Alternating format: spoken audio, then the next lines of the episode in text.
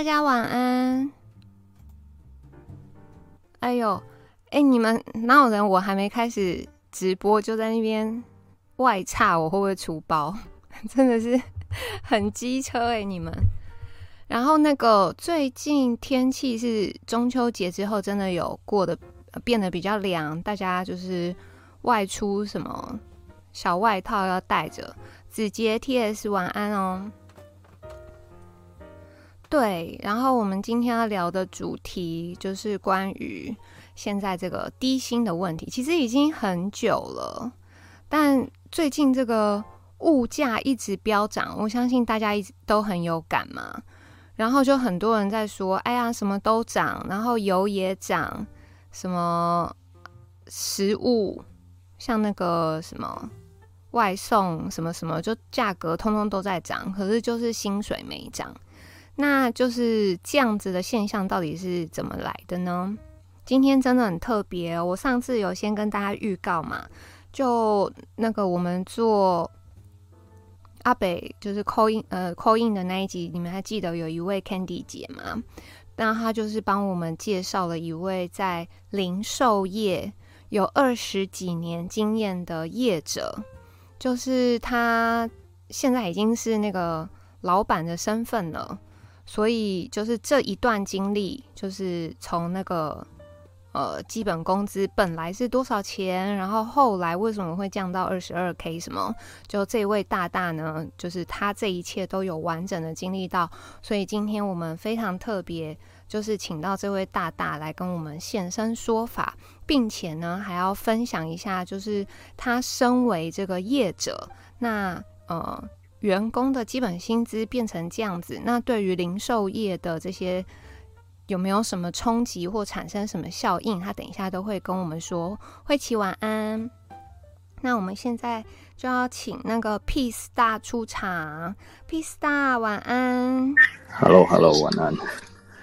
呃，要大家有听到 Peace 大的声音吗？帮我听听看音量好不好？我跟 P Star 的那个音量会不会差很多？有听到吗？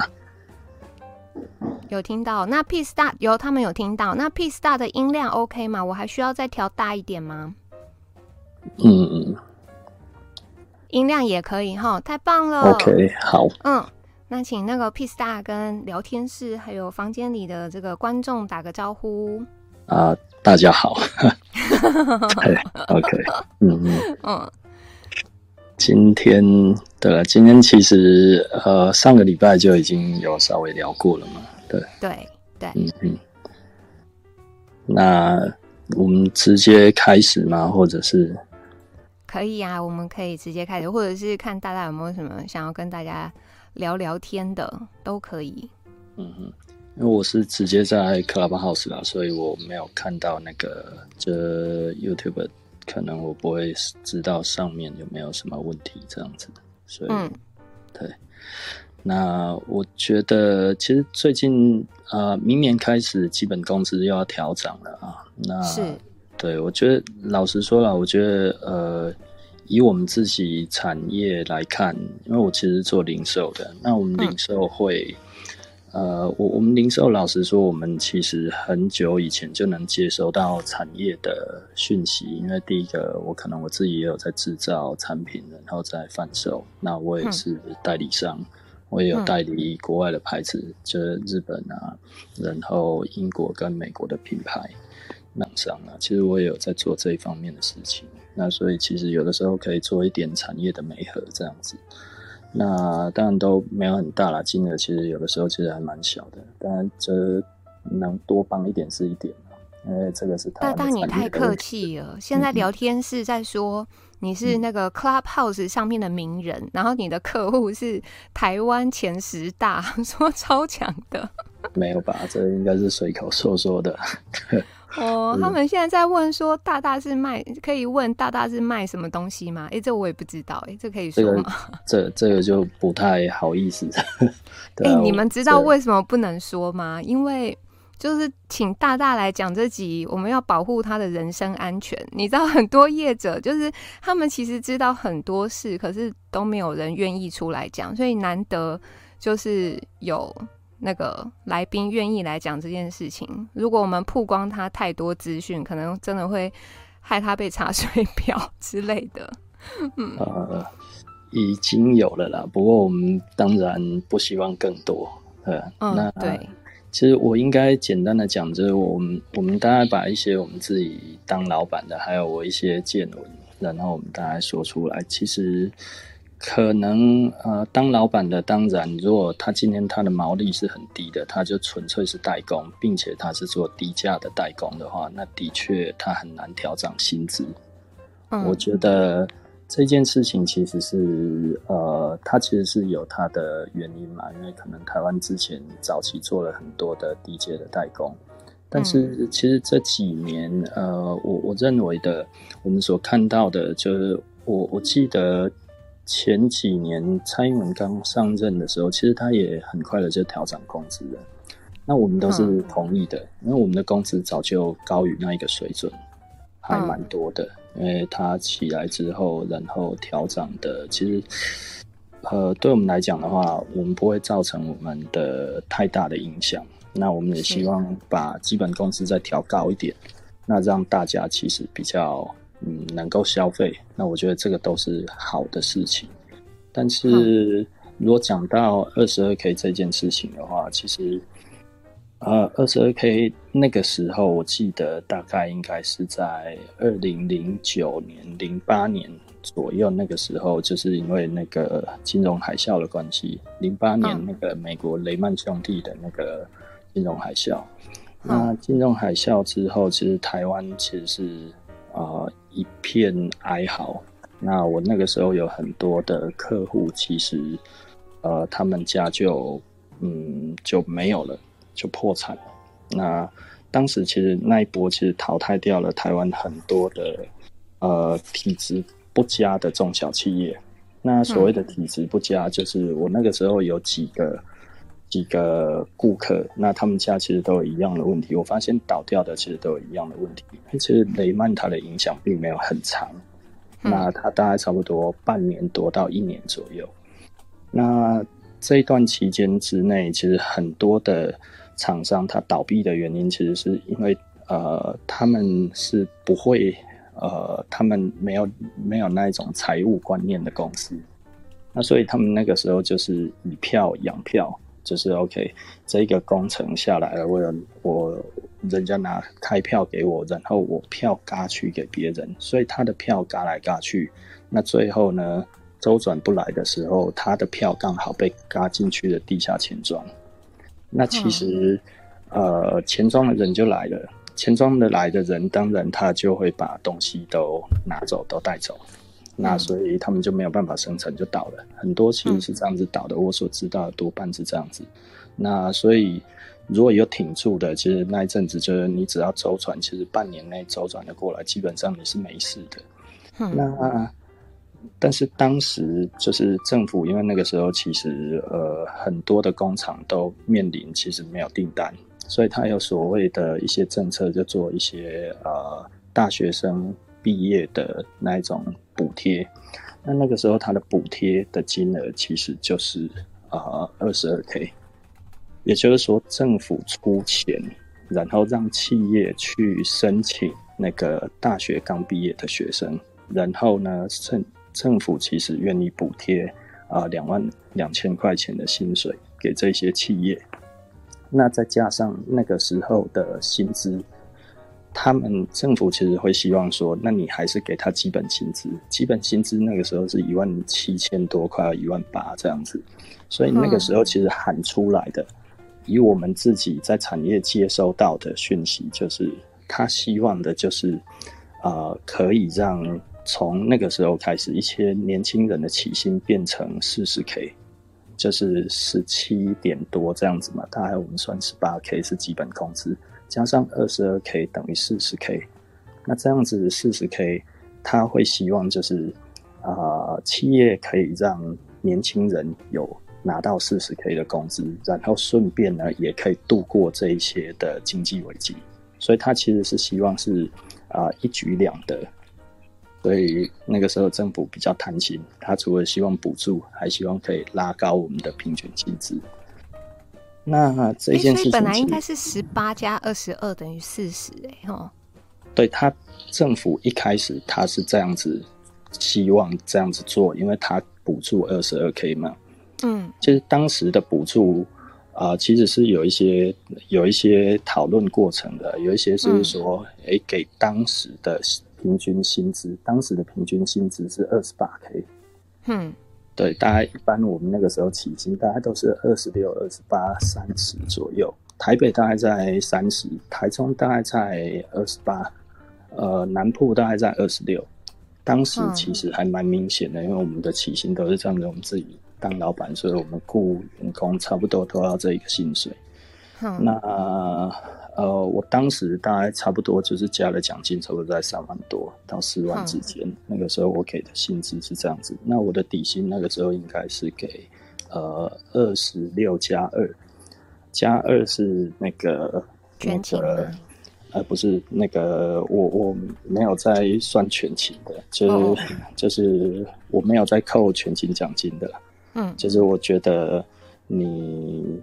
迟到或者是请假或者怎样，我觉得在合理范围之内的话，就是我觉得迟到也没有关系，就是不要赶。然后我觉得人身安全比较重要，哦、啊，但是你不能每天嘛，你不能每天，对，对啊，嗯，我不会因为迟到去扣员工薪水的。我觉得我们都相信员工是是有向心力的，所以他迟到会有他的苦衷，你不要习惯性迟到就好了。我到现在还是这样子，嗯，那。呃，就是就是我们以相信员工为前提嘛。对，我们如果把员工当贼，那我觉得那个那个没什么意思。对，嗯、那的确啊，有的时候我们员工会迟到了，我们店可能就不一定真的会很准时开。那但是我有发现，我就会跟他们讲。对，我就说我们其实最重要的。开开店的时间其实是给顾客的承诺嘛，哦，嗯，那我觉得这个信守这一个承诺，大家希望大家都尽量做到。嗯、那我们当然是就是希望这样子 这样子做了。那好、啊，会、嗯、不好意思有 岔题了哈。那、嗯、所以、嗯、对当时其实是二十八 K 左右，那个时候的台湾人的平均薪资二十八 K，所以有一个讨论就是说，哎、欸，那做半薪，政府补贴半薪十四 K。那或者是比照基本工资十八 K，就是政府要补贴零八年的这一些的那个呃，包含无薪假啊什么这一些的这些企业，希望他挺得过去这样子。那所以做了这样子的措施。那最后呢，觉得十四跟十八都不够，那做二十二，顺便能够一次把我们的薪资结构往四十 K 的方向迈进。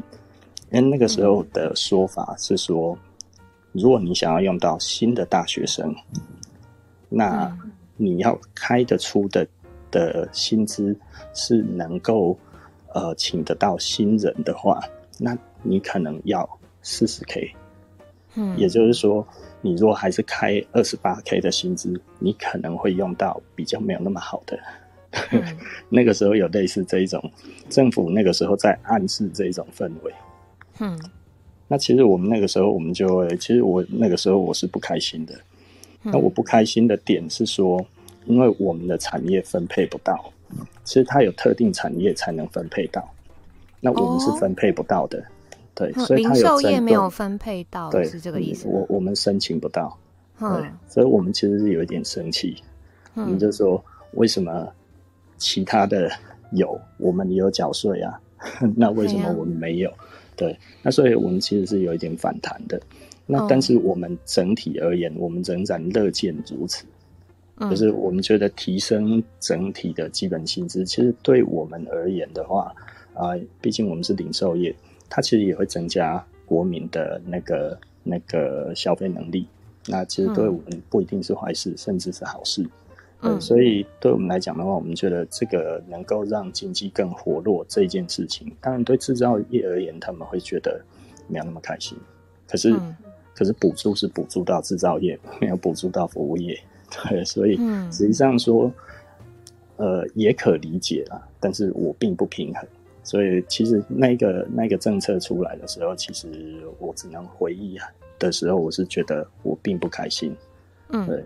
那对，那那其实，呃，你你总是会觉得并不是那么的公平，而且我们其实是有呃，我们自己也有在做制造，那我们也有希望可以啊。呃呃，外销到全世界这样子，所以其实我们也该要怎么说？我们也是还蛮努力在做的，而且我们的品牌，我们是有品牌的，嗯、所以我们的溢价是比较高的。所以我那个时候都说，嗯、呃，你补助的企业是毛三到四，就是你的毛利只有三趴四趴这样子。那毛三到四的毛利跟我们比起来，我们是做品牌的，我们的毛利比较好，为什么不投资我们？所以，我们那个时候，嗯、那个时候其实是我的我抱怨的话了。我回忆起来，我在抱怨的其实是抱怨这个。但是我对于政府他有决心要把那个二十八 K 再提升到四十 K 的这一个基本起薪这一件事情，我其实是肯定的，因为对我来讲，并不会有直接的害处。那实际上，我那个时候也访谈了我一些工厂的老板们，那他们可能有一些是。啊，鞋业啊，或者是他们在做这一些纺织什么之类的。我问他们，他们说，其实我们里面都是外劳，本劳外劳的薪资只要有脱钩，他们都没差，因为本劳就这么多，他也希望可以给多给一点自己人，他觉得这个也没差，但是他就会觉得他们的怨言就是啊，我们总统要当人权总统啊，本劳外劳薪资不脱钩。那爽是爽到了外劳中介嘛？嗯，对，并不是真的爽到了外劳本身。那也就是说，好，并不是只有外劳好，其实外劳中介他的中介费用非常高，而且是从他的薪资里面的百分比去去扣除的，所以这个这个会造成就是外劳中介其实也跟着加薪了。嗯，呃，如果本劳外劳。的薪资是不脱钩的话，那所以对他们来讲，他们就觉得这个其实是有冲击的。那也就是说，如果我都要给那么多，可是他他不平衡的，不是说他少赚了，因为其实没有差那么多。那个其实老实说，人员来讲的话，的确是有差，但是以他们来看的话，通常毛利大概超过十五 percent，应该说超过十 percent 以上的，大概不会那么的计较。那他可能会更有效率的用人，嗯、他也觉得可能他们也要整顿，顺、嗯、便把一些没有那么好的员工，然后经过他们这样子讲，就是合理的跟他们解释之后，如果这些员工还上不来，那就真的就可以拜拜嘛。呃，所以对他们来讲，他们也觉得这也可以整顿一下，呃，工作的 这一些效率如此之类的，所以他觉得提升效率会逼他们提升效率，所以他们觉得。也 OK，那毕竟大家都在这一个土地上，那所以他们本来的薪资给的也就已经超越了那个时候的基本薪资，就是十八 K。那个时候真的没有人在用十八 K 了，嗯，不可能有人用十八 K 在在请人。我们真的因为那个时候外劳就是十八 K，那所以台湾基本上是不太可能用十八 K，基本上最少最少我听到那个时候的高雄、台南大概都在二十四、二十五。嗯，所以那个时候是不可能用二十二 K，可是我我们比较清楚的就是后来的反对党，他一直在说这个要起薪二十二 K，马英九这样子做会让起薪变二十二 K。我那时候听到，我是觉得这个反对党脑子不太。不太健康，怎么好像听错了？他明明就是二十二 K 补贴加十八 K，希望可以到四十 K。其实老实说，那个时候的补贴，因为补贴也算是薪资，所以呢，其实我觉得他并没有强制每一个企业都必须要去加上原本的十八 K。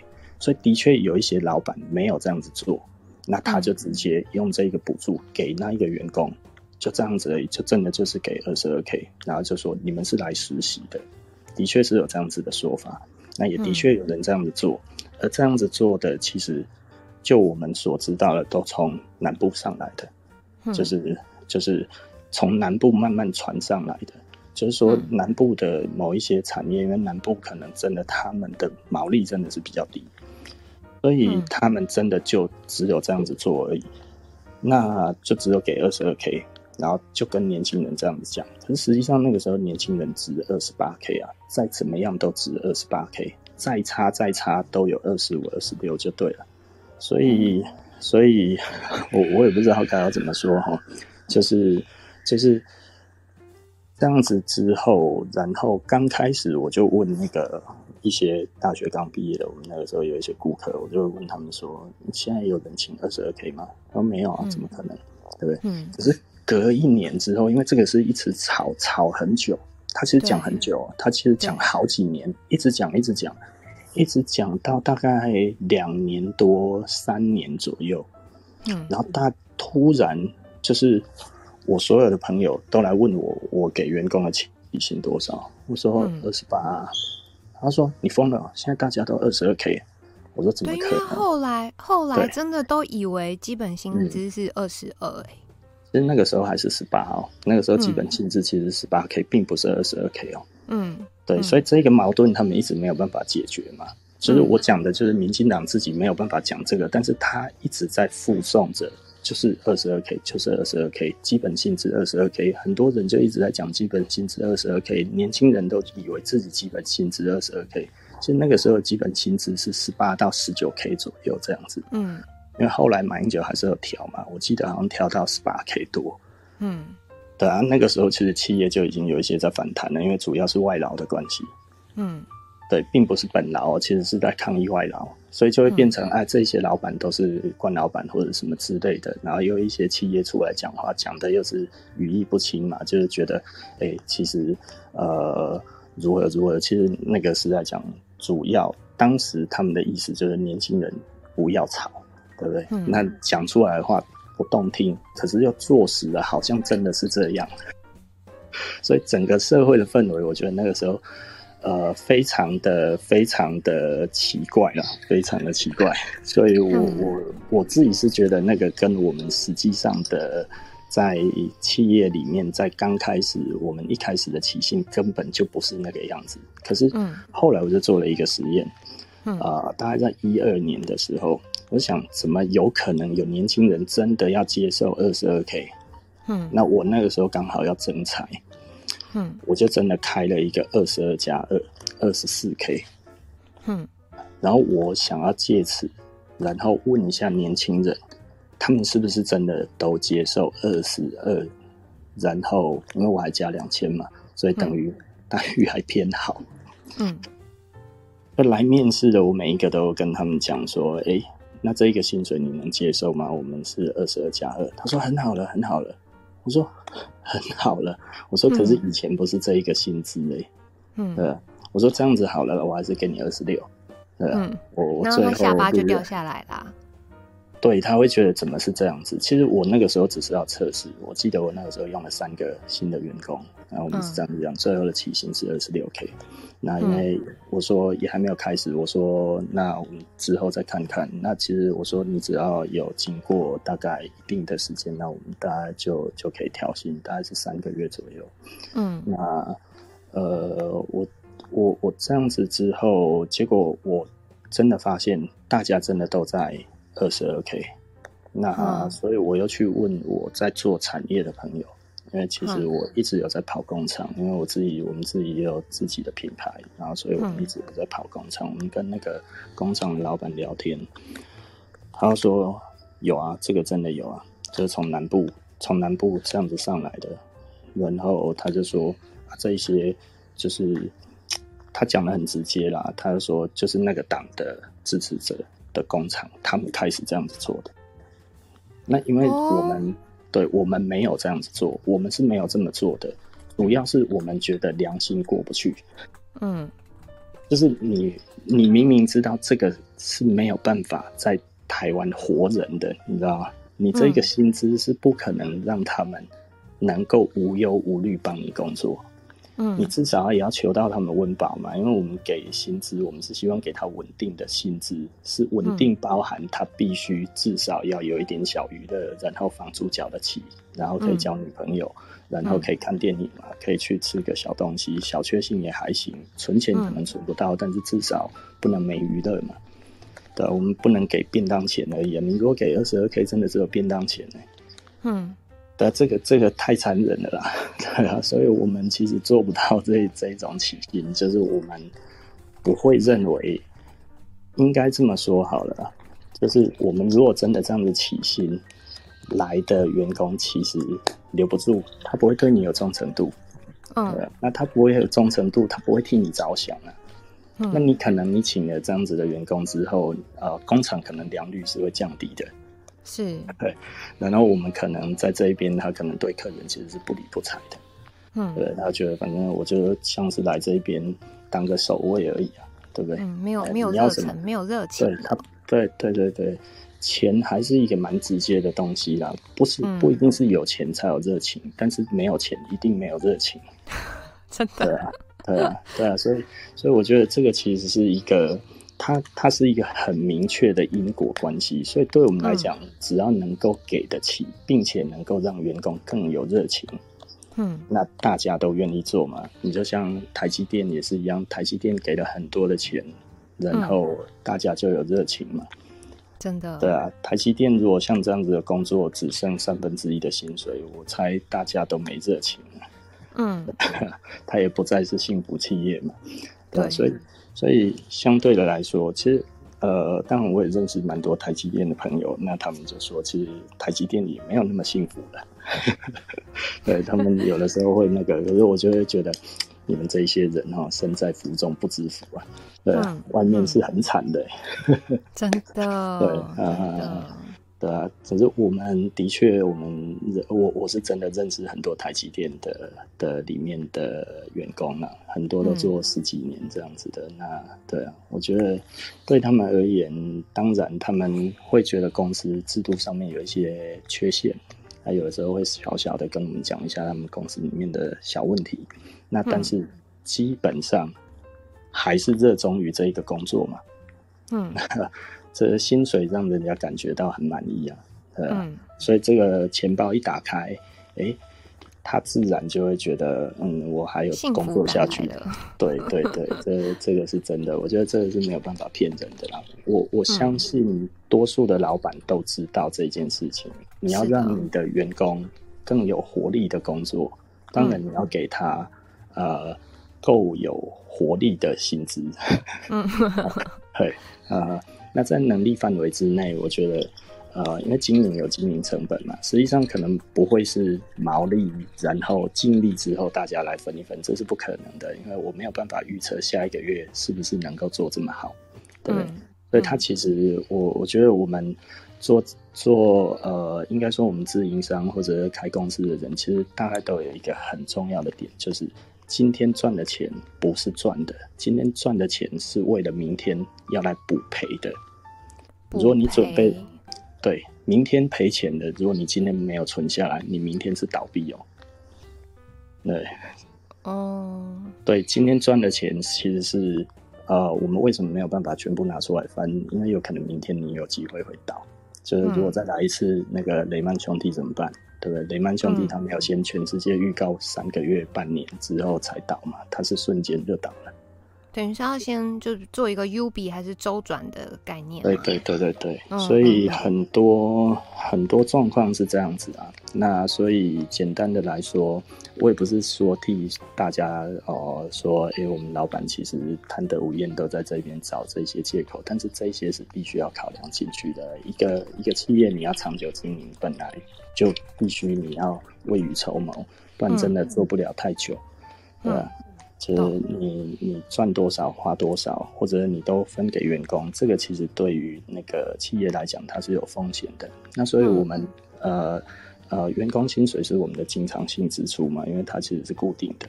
嗯。那所以呃，它它算基本上基本上就已经快要到我们的固定支出了。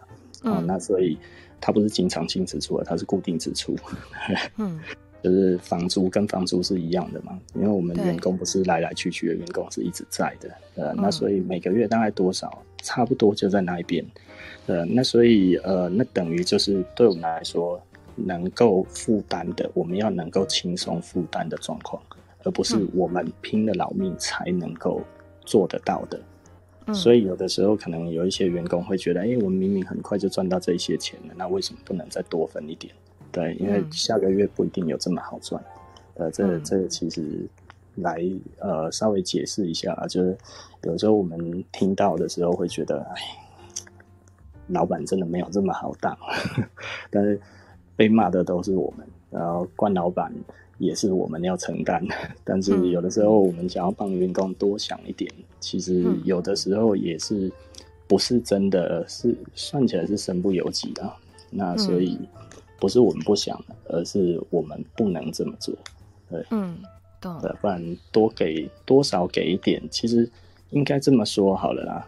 其实如果给员工这一个月多个三五千块，加点薪水，这个对我们来讲是 OK 的，多一两万也没有问题。但是没有办法每个月都都给这么多。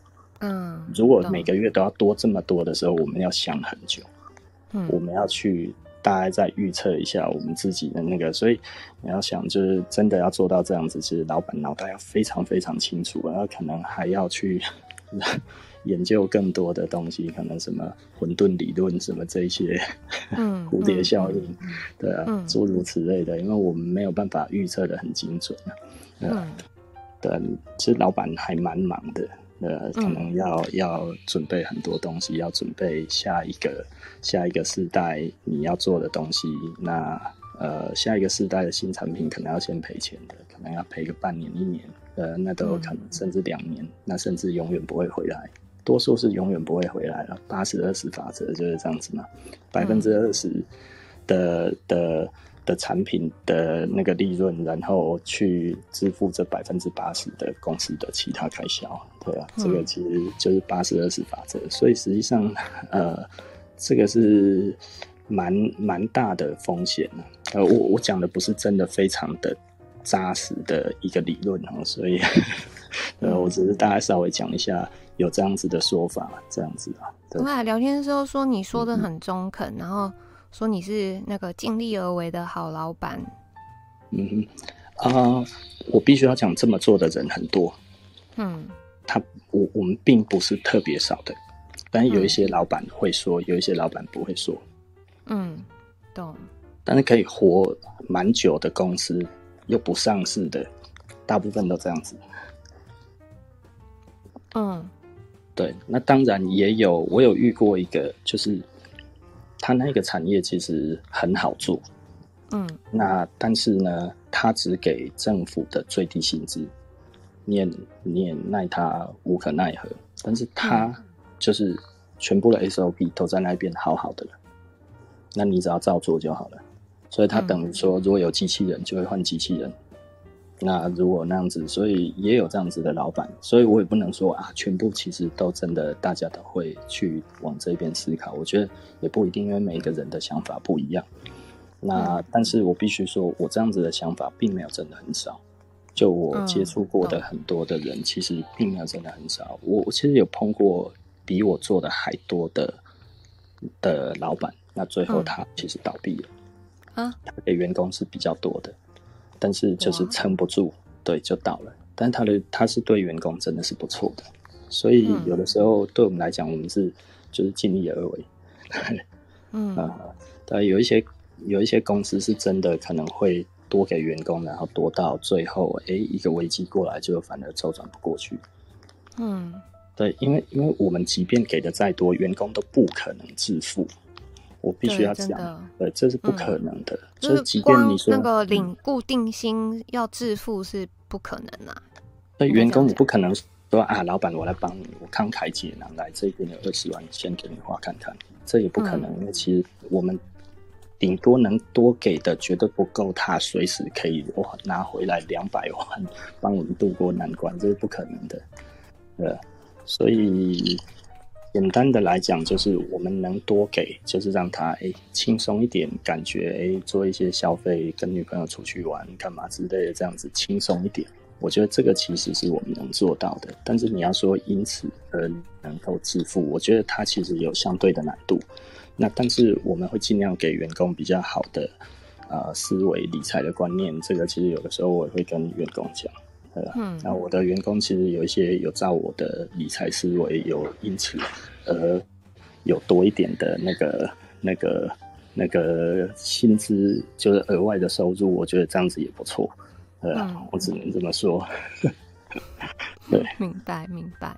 嗯，对，我有员工就因此这样子，然后每个月可以，哎，他就多了被动收入多了几千块，这样子他就觉得很开心。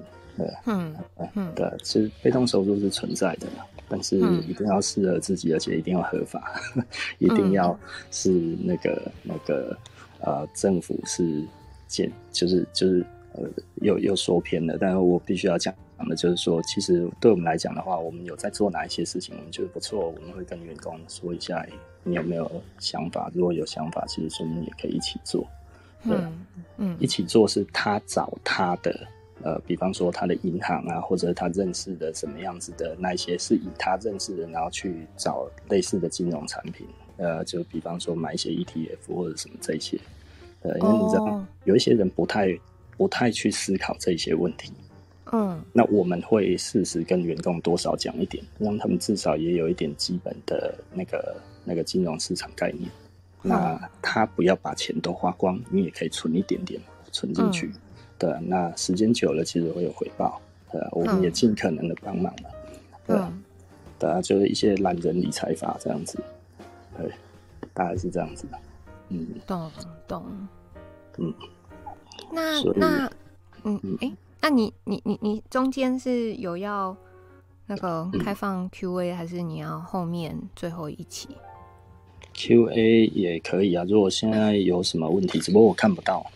哦，没关系，我会帮你看。来聊天室，聊天室那个到目前为止有没有什么 Q&A 要问 Peace 的？要问 Peace 大的？所以我超我再帮大家整理一下，就是零八零九年那个时候，本来基本薪资大概是一万七一万八，然后后来是马英九执政的时候，就是针对制造业，本来说想要来个补贴，就是一万八，然后补个二十二，这样就会变四万，但他不是全部的产业都这么做，结果那时候民进党是反对党，那，哎、我们我们帅帅问屁子大说：“请问你缺干儿子吗？”哎呦，你们不要问这种问题啊！这样叫人家是怎么回答？还是你有缺干女儿？呃，对，这个应该都没有了。我自己也有小孩子了，不缺干的。欸、人家没有缺，你们问一点正经一点的问题好吗？呃，其实我我大概再稍微再讲一下，就是整个的产业，其实老实说，我们需要的是一些更能够呃稳定发展的一个一个方向。那其实老实说了哦，就是在在来这之前，其实我也跟一个另外一个应该是呃，他是呃工研院的，对，工研院里面啊，他现在也在下面。啊，我记得前几天我们有聊过。那刚才我们也在聊天。其实，呃，很多时候，其实企业、民间企业是走在政府前面的。嗯、那对，那民间企业走在政府前面，其实老实说，对于政府而言，它是比较轻松的。可是政府必须要给我们一个好的一个框架，也就是说呢，你必须要，比方说，我们跟美国的 T 法。对，因为我们不能签真正的 FTA，所以我们有一个所谓的 T 法。那呃，T 法呃，到目前为止，其实蔡政府上任五年，说台美关系最好，但是提法只有开了一场的视讯会议而已。那如果这样子来讲，我们的我我们其实实际上我们的产业并没有，我们产业现在真的都是呃这一种该要怎么讲呃。真的是自己孤军奋战，跟整个世界、全世界的这些呃，比方说东南亚这那个那个东协 RCEP 嘛，吼 RCEP 的国家之间，它的关税，他们已经都降关税了，但是我们台湾没有在里面，所以我们台湾要把东西卖到那边去，基本上就不可能，因为关税就差了很多。嗯，我我有一个朋友，他在日本。那他在做的是水果的贸易，那他贸易是把台湾的水果卖到日本去。那他就跟我讲了，他说我们没有在 RCEP 里面。那其实，呃，他他举台湾的香蕉，它其实是有季节性的，没有不同季节它的关税是不一样的。但是我们永远比越南多五趴。那他说，那这一个竞争力，他要去推我们的香蕉，那你要说我们的台湾的香蕉真的有比越南好，可是也要日本人他有这一个体会才行啊。所以他说，其实就你没有在里面，你就是很难做。那台湾的水果有很多都跟东南亚的水果重叠，那不重叠的部分，日本人可能又没有吃过，不喜欢吃，或者是根本不晓得。那台湾可能政府这个时候，如果你不要这么做，你可能有其他的做法。OK，我给很多的那个资源，我到日本去去推广我一些日本人不吃的台湾水果。那这有没有机会？这可能有机会，但是可能时间要很长。那而且不一定会有成效。但是我们如果不加入这些国际的组织，是不是有人要愿意这样子做？那其实这个就是。呃，当然，这只是稍微想一下的问题啦。也就是说，政府的政府该要做的工作是在这一边，他帮助产业是帮助这一边。如果我们这些水果日本人不喜欢吃、不了解，那我们有没有办法去推广？我们可不可以找一些日本明星来当这一个水果的代言人，对不对？然后在日本这一些这个样子，然后去跟他这一些，这这个其实对政府来讲都是非常小的钱，可是对于产销合作。这些这些产销班的班长根本是不可能的，那跟这些这些在日本的代理商也不可能，因为他们的毛利也没有这么高，所以这一些其实是需要政府去做的。但是我们并没有看到政府在做类似的事情，他可能就会啊、呃，就做个表面，开个记者会，哎，我们怎样怎样这样子，那可能就没有了，后续就没有了。对，多数都是这样子。那。如果你以这样子的做法来做的话，其实政府好像就变得太轻松、太简单了。对，那那我我们现在我们觉得最无奈的就是，呃，比方说，如果说要中共打压，中共打压从来没有停止过。对，我们必须要这样讲，这是一个这是一个大环境的大环境就是如此。你并不需要每天来提醒我这一件已经发生了几十年的事情。是。对，我们希望的是你做一点实质的事情。嗯，对，我们如果加不进去 RCEP，我们能怎么做？你必须要给我们方向嘛。嗯、你说新南向政策或者怎样，结果最后诶新南向它的增加的出口值并没有取代原本的呃的现况。那 OK，计划没有成功，或者还在努力中，我觉得都可以接受。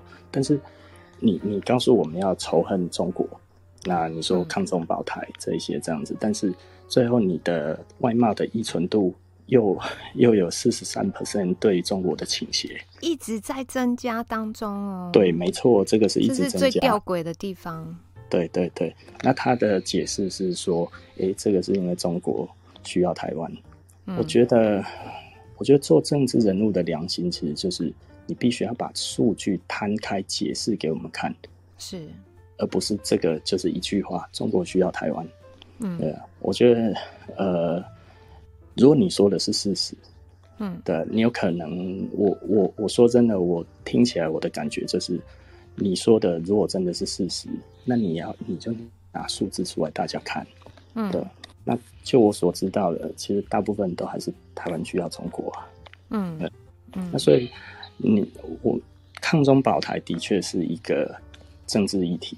它直接牵涉到的是选票，嗯，那但是你拿了这一张选票之后，其实我们台湾更没有机会，嗯，所以他把我们的机会拿去换他的选票，嗯，对啊，可是所以有的时候，像我会觉得，我想要来讲这个，其实就是我觉得我我们尽一点点的力量，希望可以让民众知道的多一点的，就是呃，实际上政府并不是。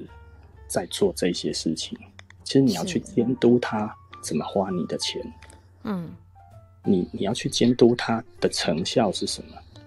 就是人民的纳税钱嘛，对不对？对，就像前一阵子他说，哎，我们的其实我们最后的那个举债并没有之前讲的那一种行政院那个时候，呃，就是立法院的那个院会那个时候那么多钱，并没有。那所以我去看，我去看我们所有的的整个的那个税收，那我们的税收来讲的话，增加最多的其实是那个那个证那个证交税，那证交税就是他。对，他鼓励当冲，所以我们的年轻人都去当冲了。其实有一点点股票经验的都知道，当冲就像你刚打篮球，你要去跟 Michael Jordan 打篮球，嗯，你就它风险是非常非常非常高的。对，因为当冲其实是呃小小米对抗大鲸鱼，嗯，对，等于是你对抗大户，你的对手基本上就是 Michael Jordan 的等级。嗯，那当冲几乎等于期货嘛？那我们以期货实际上来讲的话，嗯、期货的胜率大概是百分之零点三。嗯，那零点三就是九十九点七 percent 的人输的钱都是这零点三的人赚的，所以其实实际上多数都是法人赚走了。嗯，那你没有他们的智库，你没有他们的资料，你怎么可能玩得赢他们？他们还有他们还有媒体。嗯，所以我们就看着就是。一波一波这样子，我有一些年轻的朋友，他来问我说：“怎么办？他的他的某一只呃航运股，呃，他两百多块进的，现在只剩八十几，怎么办？两百多怎么办？对，那该不会就是航运那个三巨头？对，对，对，对，最近最近的事情而已。上个礼拜他才问我，就是哇，你看我们我们我们让他。我们让年轻人，就是政府应该要出来说明当冲的风险。你降了这个，对你降了这个，它从千分之二变成千分之一点五嘛，然后甚至电视大力鼓吹，哎，当冲如何如何啊？当冲那个谁谁谁少年股神赚了多少钱？所以年轻人前仆后继的进去了。嗯，对，很多就死在里面了。那的确冲高了，他的证那个证交税的那个的确就呃超收了，呃应该说年增率非常高，嗯，那年增率非常高，这个状况其实我就会觉得哇，这个真的这个税收并没有并没有很正义耶，然后也没有实际上帮助到台湾本土产业还是什么。没错，这一种帮助了政府的税收，可不可以这么说？对，因为这个没有真正的实际的生产。如果没有生产的话，嗯、以国富论来看的话，它没有实际的生产，就不算是一个好的品质的收入。嗯、对，我们可以这么说。嗯、对，所以它基本上是呃，它其实就是一个投机取巧的一个方式。是，但是牺牲的其实。像我们年纪比较大一点点的，我们都知道不要做当冲，除非你很会，你很厉害，嗯、对。嗯。我有一个朋友很会做当冲，嗯。那他二十几年的股龄，他的确可以赚很多钱，嗯、可是他赔了十五年，嗯、他赔十五年，他才学到的教训。哦，我们聊天是有人鼓励当冲诶。然后当冲就是不是杠杆操作，嗯、当冲就是我今天买今天卖，我去赚那个价差，没错，没错，那个叫当冲。对，嗯嗯哼，所以你呃很多人会觉得，哎，如果我做多的话，因为只要是 K 线的底部，我就买进去就好啦。它上去之后，箱型操作我就出来啦。嗯、对啊，那但是如果不如预期，它在底部隔天继续又下去另外一个底部，那你就直接被拉下去了。对啊，真的，被迫跳水，对啊，你不知道什么时候才是真正的高，或者是真正的低，对不对？对，你就算今，对，你觉得，哎，它跌破了，哎，它跌破季线呢，然后好，我埋伏在季线，我来吃一根，对啊，就还有年限，对 啊，你不知道他今天要跌破什么，所以你觉得啊，我好，那我我我有纪律，那我就出场好了，结果哎，从瞬间从年线拉回季线，哇！对啊，不甘心，对不对？再来一次，就他真的跌破年限了。就真的一直一直被耍，对对，他这个其实就是割韭菜，就是这样割的。对，嗯，韭菜长得快嘛，对啊，嗯。大大，我这边有收集一二，我这边有收集了四个问题了。我是现在问吗？还是我等一下问？好，可以啊，可以。我现在问。好，嗯、那我们风暴哦，我们那个聊线上 YT 线上有一百，超过一百人了。哦，太棒了，太棒了。嗯，来，我们风暴问说，这个店租真的占营业成本很大吗？店租占营业成本很高，要看你的店生意好不好。所以你如果我我记得好像是就是有创业，他们就是还有一种公式，哎，就是说啊，你的店租就是要占你所有成本不能超过百分之多少，是不是真的有这样的算法？呃，我觉得其实这些只是一个，嗯，如果我们以实物上来看的话，的确你有做好准备是比较好的。嗯、比方说你有准备一百万，嗯、那你至少可能因为最低你一定要付的钱就是员工薪水跟那个店租嘛。嗯、那这些你不能，啊、对你不能，嗯、对你不能忽略这一些钱，所以你本来就要算进去，所以你的预备金里面最好就有这些东西。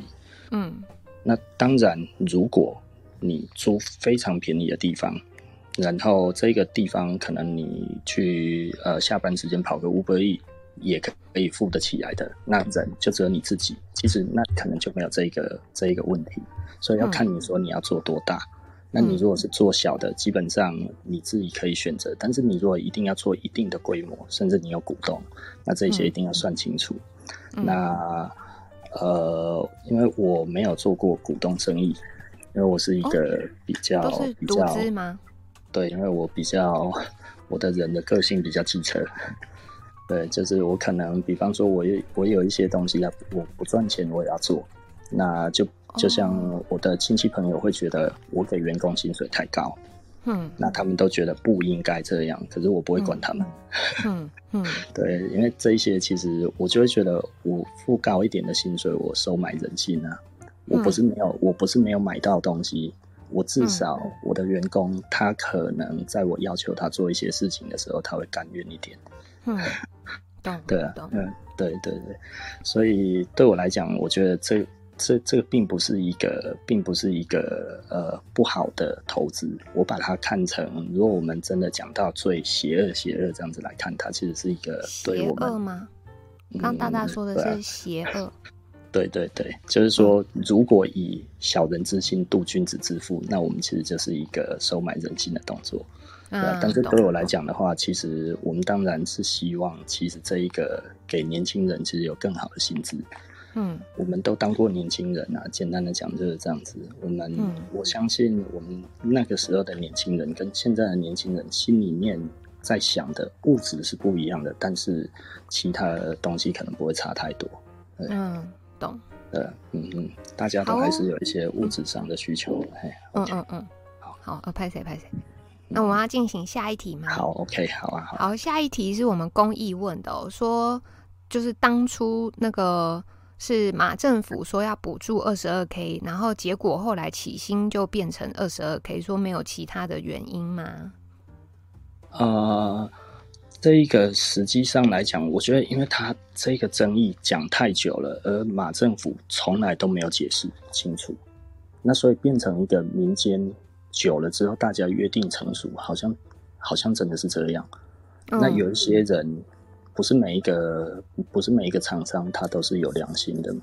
嗯、那有一些就是觉得我没有这样子讲，但是员工这样子来，他说就依公司规定，那我就跟你讲讲看，二十二 K 接不接受？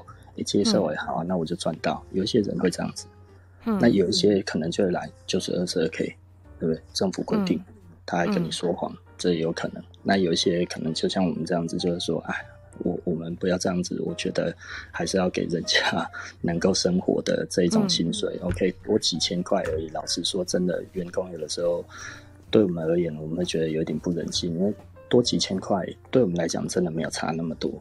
嗯、对啊，那但是对员工其实是有差的。那我们能给，我们就多少给一点，大概就这样子。这是我的想法。对嗯，就好像是就是啊，媒体一直宣传呐、啊，然后然后时间久了变成那个既定印象变成那样了。但因为前面大大那个他有解释的非常详细，就是那个前面大家没有跟到的，可以再回去听哈。嗯，他最主要是太久了，太久了。嗯，对，他一直吵吵了很多年，我必须要讲那个是吵，因为不是事实。嗯，不是说我去贬低执政党，就是那个时候的在野党他们的诉求，那个诉求不是真的。嗯，那所以你就会觉得，就是我我当时的感觉，我是觉得有一点恶质，不是我特别的喜欢马英九，其实我，嗯，他有很多的措施，我是很不喜欢他的。其实我们产业界对他褒贬不一啦。嗯，对。那就是，但是实际上我对他是有埋怨的。但是就这一个来讲，我们就事论事，其实我觉得他的他其实是好的方向。但是我对于当时的反对党，我觉得他这样子的操作是恶意的。嗯，对，我觉得那是那是偏恶意操作。所以当然他有他的政治利益考量。那但是我觉得。你让年轻人去误会政府的政策，并且你也没有多加解释，你就是二十二 K，就是这个就是主因。可是当时的基本薪资就是十八 K，嗯，那对啊，他也不是那个。可是当时其实马英九是要动涨薪资的，这个也是真的。他希望薪资不要涨，因为他想要当人权总统。我们那个时候其实产业界最不喜欢他的，就是说你又没有在联合国的人权委员会里面，你跟人家每天在谈人权，你也进不进去联合国。嗯，那你本劳外劳不脱钩，很多世界上很多地方本劳外劳的薪资是脱钩的，但是你不敢做，你不想做，你不要做。对，嗯，那。结果你要动涨薪资，让那个反对党有机会讲这样子的话，因为我们的那个那个时候的基本薪资真的是很低。嗯，对，但是我们平常的企业的起薪没有那么低，因为你真的给那么低，给到那么低的。对，因为你给那么低的意思就是你把它当外劳啊。啊，对，就是你给你给基本薪资，基本上那个人一定会觉得他被羞辱。呵。当然我，我我不是我不是种族优越啦，说哎、欸，我们其实优于那一些，但是那个其实的确就是就是那个外籍义工的这一些的那个起薪，对，嗯、他的薪资就是这样子，在没有加班费的状态之下，所以你如果真的给基本工资，基本上那个时候的人会翻脸，因为他会觉得你不尊重我，嗯，对，那。就我知道了，就是那个时候，可能外籍义工来台湾，有的时候他可能工作非常非常认真，他非常认真，他领到了很多的加班费。那还有一些台湾的那个劳工朋友，他就会觉得，为什么一个外劳可以领的比我还多？你这一个老板竟然不会照顾台湾人？嗯，可是那一个那一个台湾人，他可能每天就是时间到就准时下班了。他说我：“我我给你的，他是基本薪资加上来的。”你在那边都没有做得像他那么努努力，你他比你领得多，那个是因为他工作勤奋啊。所以你想想看，在那个时候的时空背景，如果你敢真的用那个基本薪资去雇佣一个人的话，那个真的其实是真的就是羞辱那一个人。嗯，对，那是不可能的事情。呃，嗯，但是他后来就让这一切就会变成，本来我们那个时候经常性，我们多数的起薪是二十八。那二六二八左右这样子，二六二八三十不等，台北三十、嗯，台中二八，然后高雄那边大概在二六左右，就突然全国齐头式变二十二。嗯，对，那个时候很恐怖，真的。就你就会觉得怎么会全部都变二十二，而大家都接受了？其实我那个时候我没有很开心，那、嗯、其实我会觉得年轻人很辛苦，我是同情年轻人的，在那个时候。嗯，那所以那个时候，有的时候我们就会觉得，那年轻人，你 你该要怎么讲？我我的意思就是，呃，就是年年轻人这样子，你的下一步你要存你的第一桶金，甚至你要什么这些，基本上都不太可能。嗯，所以我们就，我也我也不知道该要怎么说了，就是就是，嗯。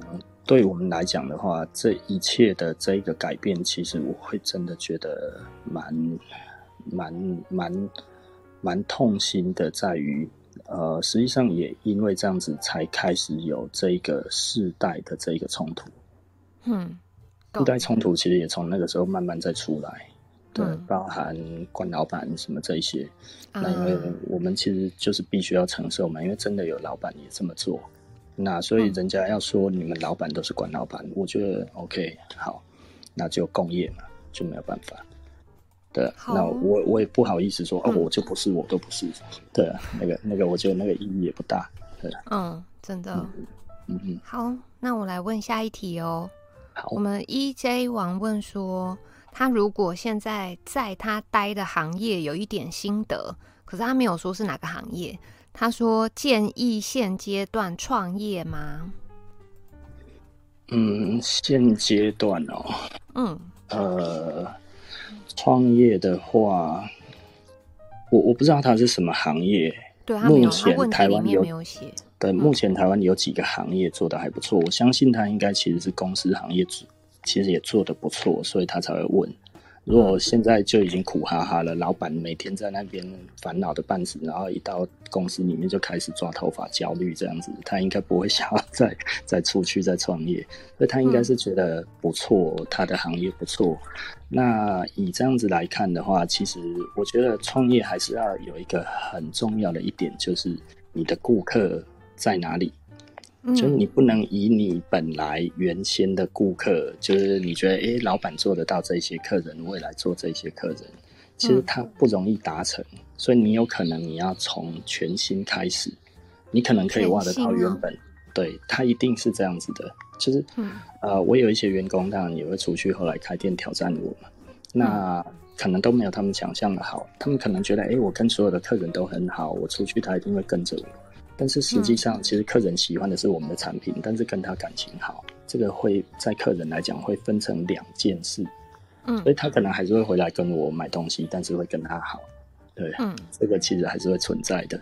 那真的会完完全全过去的比例可能不高，那所以呢，如果要这样子做的话，其实我觉得可能思考一下，就是呃，客人跟着你走的机会大吗？那如果、嗯不大，或者你提供的产品的服务可以比原公司还要好吗？我觉得，因为这个其实是呃，应该说你你如果可以提供更好的质量的产品，然后更好的服务，客人跟着你走，我相信是没有问题的。那如果你觉得还没有办法，那可能你就要先去思考这一方面，你要怎么去去做到这些。如果你希希望找到的是原公司的。顾客群，嗯，这背叛了。嗯、那，懂我我对，只是我觉得这样子不太好，因为还是要留一些给人家打听。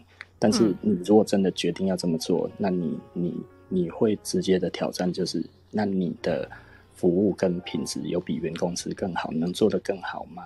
嗯，或者是有有一些我会鼓励，就是他的原公司其实并不在意顾客。有这种公司，嗯、我说 OK，那你出去做，去服务你的顾客，让你自己觉得做的比较心安理得一点，我觉得这也不会，也不会不好。对，那但是如果原公司其实本来就做的不错，那你要去呃本来的这些公司，就是那那你可能你的服务还是你的服务跟你的品质，其实真的都要做到，不然的话可能会，也许你刚出来会有一开始还可以，但是后面可能撑不住。嗯，那如果你是这整个产业现在都不错，那那我觉得你可能你要出来就是 OK，你可能做一阵子了，但是你你如果只是业务，那我可能觉得你还要去学管理，嗯，嗯，那你可能还要去学财务，嗯，你把这些弄好了之后，你都会了再出来。如果是整个产业结构性就是现在都还不错，那我觉得如果你是财务，那你可能就要去学业务。对，因为你是一个老板，基本上一定要都懂，会比较好一点。那你如果说，哎、欸，我可以外呃外派给别人，或者我多找几个呃 partner，然后来做这些事情，呃，嗯、我觉得也可以。那这是一个分工，但是要大家都在方向要很一致。如果在谈的过程当中就已经谈的有一点点好像啊、呃，大家啦啊，这个做了之后再说，那这一件事情做了一定会失败。对对，因为人多嘴杂嘛。他一开始，呃，我常讲的啦，就是说合伙做生意，在生意还不好的时候，反而不会不好，就是可能大家大家反而会想说啊，一起努力这样，而赚到第一桶金就不一样了。结果都是因为赚钱才出事的哦。对，多数都是这样。哎，我还以为是赔钱的时候出事，哎，结果居然是赚钱的时候出事的。呃，赔钱的时候出事，就代表他一开始找的 partner 就找到没有感觉的人。嗯，对，他其实就是啊，我投个钱，你们赚钱给我看啊，怎么半年都还不赚钱了？我要收。对，嗯，这样子是有可能。嗯，可是有一些比较好的状况是大家都很拼，但一开始大家都说不在意，嗯，但是赚到第一桶金，白花或者现金在面前的时候，啊，大家就会开始 care 说，哎，我出的力比较多，对我有做，然后我工作时间比较长，这样。对啊，然后你有去玩，我都没有玩。对，哎呀，这样子就可能最后、嗯、对，最后在没多久之后就就散了，这个是很常看到的。那这个是实物上的。那我觉得以目前，如果真的以台湾的景气来看的话，我所看到现在比较好做的，这个其实我也还是会讲，嗯、我觉得吃的还不错，吃的是以伴手礼方面的，嗯、我觉得伴手礼都不会太差。伴手礼是指给那个国外的。哦，都可以。他他其实啊、呃，没有，也就是说，他可能就是一些呃小点心或者什么之类的肉干啊，肉干、嗯、现在很好卖啊。哦，真的、哦。那我我没有在卖，但我所知道了很多做这些生意，嗯、我们看起来不起眼的，但是年营收都破亿。哦。对，其实很好做，但是我我没有那么多兴趣做那一些了，嗯、所以我我并不是那一行的。但是我的身边有几个朋友在做这一块的，他们现在每年都还是成长，大概做的很好了，大概都有二十 percent 以上的年增率，非常好。嗯、对，但是并不是所有的很高哎、欸，尤其是在现在疫情，真的很高。疫情这个已经都要两年了。对对对，那他们其实有一些，甚至他也没有线上商店哦，不一定要线上商店，嗯、但是有线上商店的，对，对啊，有一些就是线上商店，它其实就做的还不错。其实真的你可以看得到有一些哎。说，哎，听说哪里的那个马卡龙很好吃，可能现在马卡龙没有那么那个，可能哦，哪里的起司蛋糕很好吃啊，那个都要排队。嗯、像那一种，就可能它的营收其实数千万到好几亿都有可能。嗯，对，就是哎都要排队，我都买不到，一排排两个月。对啊，这一种的。大家有没有听到 马卡龙 伴手礼？马卡龙可能不行啊，马卡龙现在可能不太行。对，我只是举个例而已。哦、对，但就类似那样子的小东西，我觉得。现在呃，这个是我所听说的还不错的，嗯、但是其他的可能嗯，嗯比较难，小吃没有那么好做，嗯，小吃不好做，就便当什么那些没有那么好做，但是呢，嗯、一样是吃的这一种的，是我觉得现在听到的还不错的，传统的就可能是肉干之类的，甜甜的这样子，嗯、这其实也符合一个所谓的巧克力经济学了，在那个。在不景气的时候，其实人会想要多吃一点甜食啊，就是心让心情好一点。哎、欸，对，我我们干爹说，创业的人生都是眼泪，大大也是这种感觉吗？呃，都是眼泪哦。我觉得，因为你可能很看好的东西，你花了很多的精力做的之后，然后最后连你最好的客人都不想买，你会。觉得很受挫，但是这个你要习惯，这个都是有可能。创、嗯、业就是这个样子，嗯、就是，你甚至是为这一个、嗯、这一个族群，为这一个、这个、这一个族群，为这一些客人量身打造的产品，你觉得他一定会喜欢的，就最后，哎、欸，他们竟然完全不买单，然后你也搞不清楚为什么，然后他都跟你讲不错，但是你就是卖不动，那你其实会很受挫。那如果一个还可以，那如果连续五个呢？嗯对，这它是有可能这个打击是连续的，嗯，对，你一个东西不卖，不是排队下一个就会好卖，不一定，真的，对，所以你有的时候在规划产品上面，你的你就算已经做了很仔细的调研，嗯、都不一定能够保证你成功，对，嗯，这这是做生意最好玩也最伤心的部分。要说大大大，你有你有那个那个叫什么？你的商算商店吗？还是门市？嗯、有有在中立这个地区？中立这个地区没有没有没有没有。哦，中立地区没有。好，嗯、因为我们我们那个就是民众党中立的这个候选人，他有问题。哦、这样子，嗯，他他想问大大说，哎、欸，那你在零售业就是纾困，你有感吗？像前一阵子先发的那个三倍券，然后最近发这个五倍券等等，嗯、像这一些这种，嗯，我不知道算不算傻币政策，啊、但是这些对对你的零售业来讲是有什么样的效应吗？还是嗯，我觉得去年的三倍券是还可以。今年的五倍券，我觉得没有效果比较小，它可能、哦、差在哪里？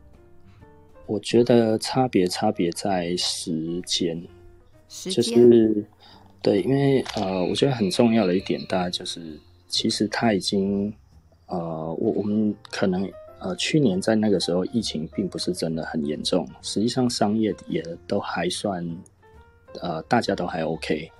那所以其实那个等于是多出来的，因为大家的收入可能多数的人并没有差非常多，有一点微幅影响，但是没有差很多。但是今年是不一样的，今年其实大家都深受影响了。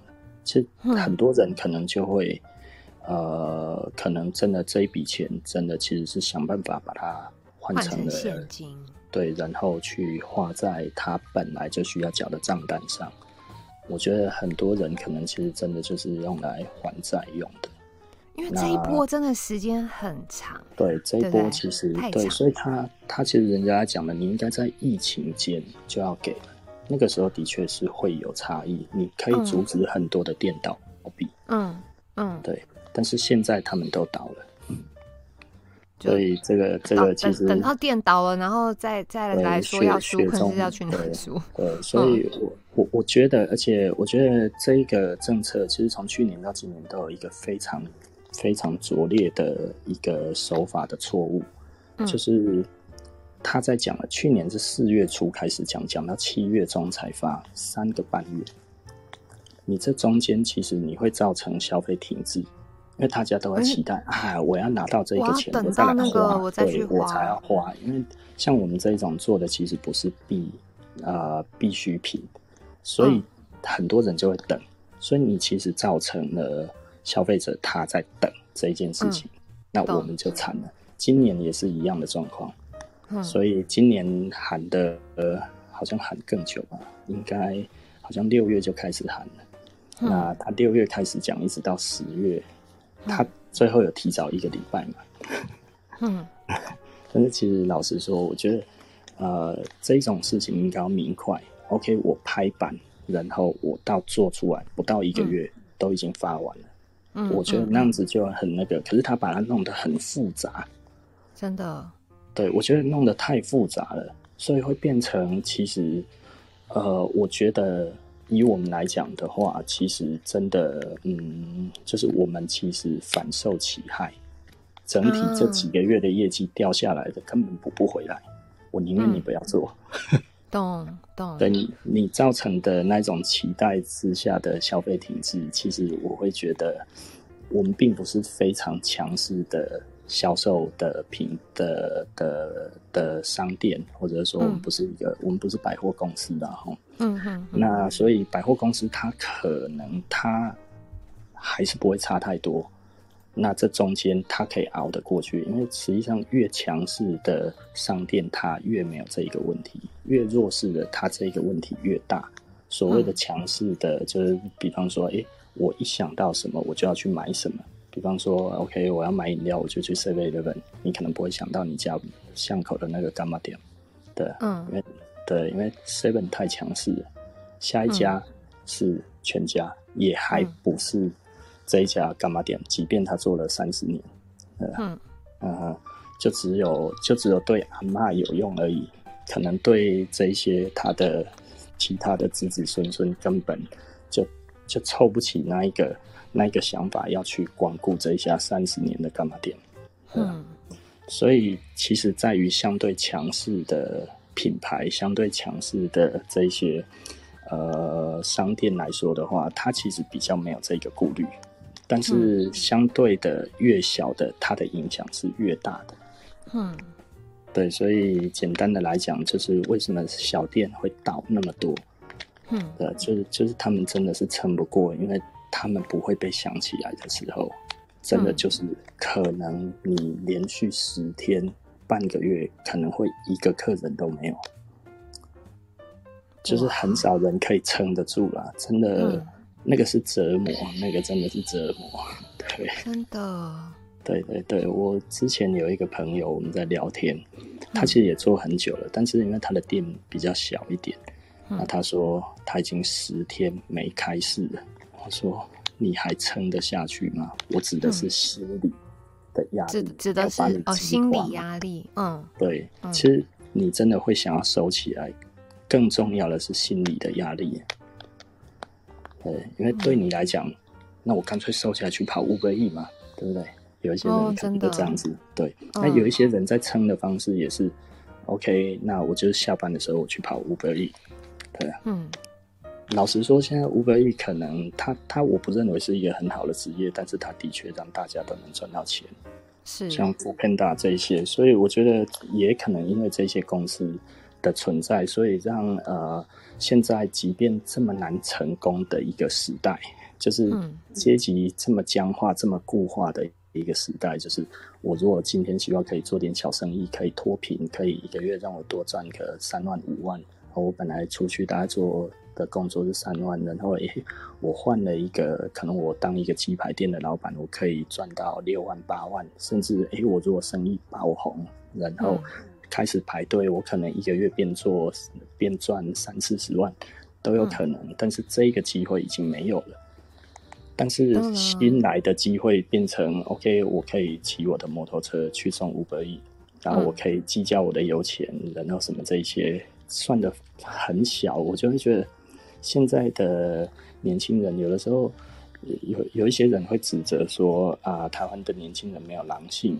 我我其实是非常不同意这句话的啦。嗯，那我会不同意，就是因为我们是没有机会，不是没有狼性。嗯，如果你身边每一个人都赚大钱，你狼性就来了。从我们这次的这个航海王可以看得出来。年轻人哪里没有狼性？狼性非常之狠啊！对，嗯，真的。对，旁边的人有赚到钱了，他们就跟着跳进去了。如果旁边的人大家做点小生意，哎、嗯，都赚钱了，那当然大家都跳进去了。嗯，就是这个是一个，这是一个那个这个这个不是一个个性的问题，这是一个整个环境的问题。对，跟你环境。那想问一下大大。嗯，那个，那你你的那个房租的店租，嗯，你的房东有跟他谈到，就是比如说他有调降还是什么的吗？啊、呃，我们去跟他谈的时候，嗯、我觉得，嗯，该要怎么说？就是他还是会给一些些方便嘛，大概就三个月。OK，那我大概减个几万，有有到三个月哦。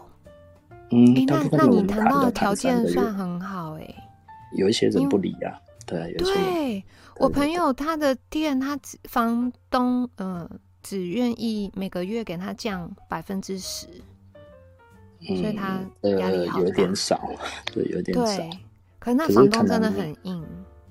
呃，因为对房东而言的话，可能他真的没有差那么多。嗯。嗯对，因为对他来说，他，就是很多、嗯、很多笔租金可以收，嗯、对不对？对，嗯嗯。讲到这个，其实我觉得现在的政府的税收里面还有一个很重要的那个税入是那个契税，就我们房屋买卖的契税。房屋买卖的契税，哼。嗯，这个其实我觉得有一点恐怖，因为实际上。呃，我我跟另外一个现在年增率也很高的税收，我们来讲一下这一个，其实是我跟我的地产开发商的朋友在聊的。其实我们都很担心一件事情，就是呃，目前台湾还有遗产税，遗产税也是产也是年增率非常高的税收。那年增率哦，对，就是说，比如说今年政府收的遗产税比去年特别高，对对对。哦对，那因为台湾最有钱的族群就是战后婴儿潮。那我们所谓的战后婴儿潮，就是一九四五年，民国三十四年之后出生的，大概这十年左右，他们其实拥有台湾很大庞大的房地产跟财富，是在他们手上。那台湾的平均年龄呢是八十点七，嗯，那他现在呢，战后婴儿潮最年轻的就诶、欸、最老的就最老的是七十六岁了，嗯，在四年左右就到了他们呃可能会往生、呃，对，那这这时候会放出很多很多的遗产。包含房屋这些东西会出来，嗯、所以其实你如果仔细观察的话，即便说现在房屋这么卖的这么好，但是其实这些建商都没有开发他最好的土地，他都开发非常烂的土地出来给年轻人买。嗯，对，哦，然后他调高那个遗产税吗？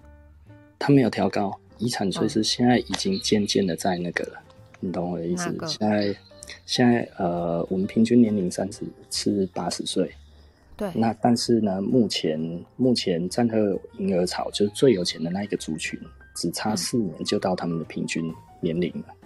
对对啊，那，那所以渐渐的，他们现在就是死亡的人数越来越增高，所以我们的遗产税是越收越多，这个年增率。我觉得大家可以去观察，我相信接下来几年的遗产税的年增率都会都会不错。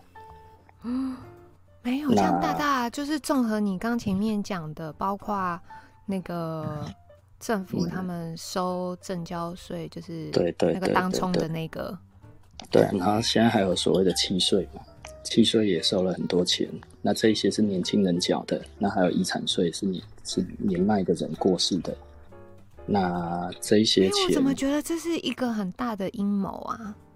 然后因为你如果只有单一件事，就是你还就是哎、嗯欸，没有什么太大感觉。对。但如果是正交税，就是鼓励当冲，嗯、然后遗产税再加那个你刚刚说的契税，嗯、然后现在这个房价又是不停的一直飙高，然后刚好这一些东西都是对台湾本土产业，就是是完全没有没有。加分。对，他如果在国富论里面，这些是没有用的、没有用的东西。对，没有，而且对这个这个会增加到人民的 GDP 吗？应啊会，总体 GDP 会加很多，因为就是房子嘛、哦、，GDP 的 GDP 的存要啊，房子。嗯它冲 GDP 非常快，这是个，这有没有阴谋在里面啊？我的老天爷！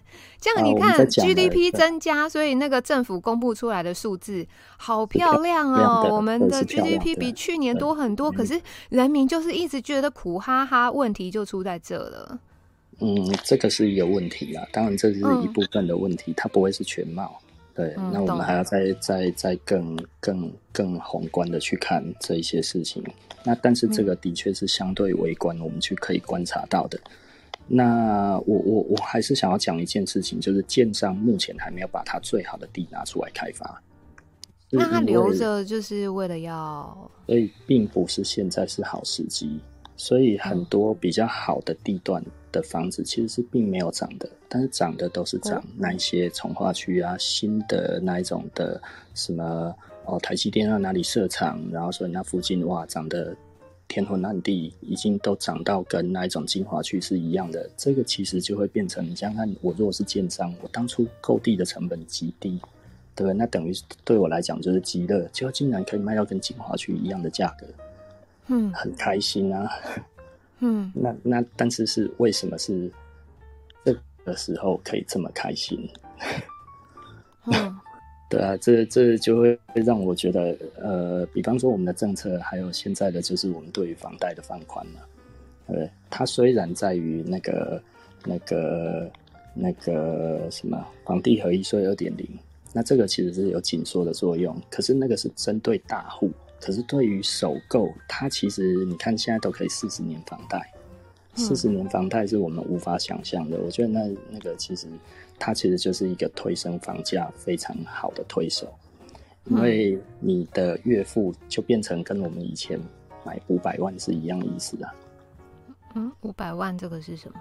就是呃，现在的月付，假设我们这么说好了，就是你所要负担的，你现在的贷款是一千万，跟你跟我们以前的贷款是五百万，我们的月付额是差不多的，因为还款年限拉高一倍。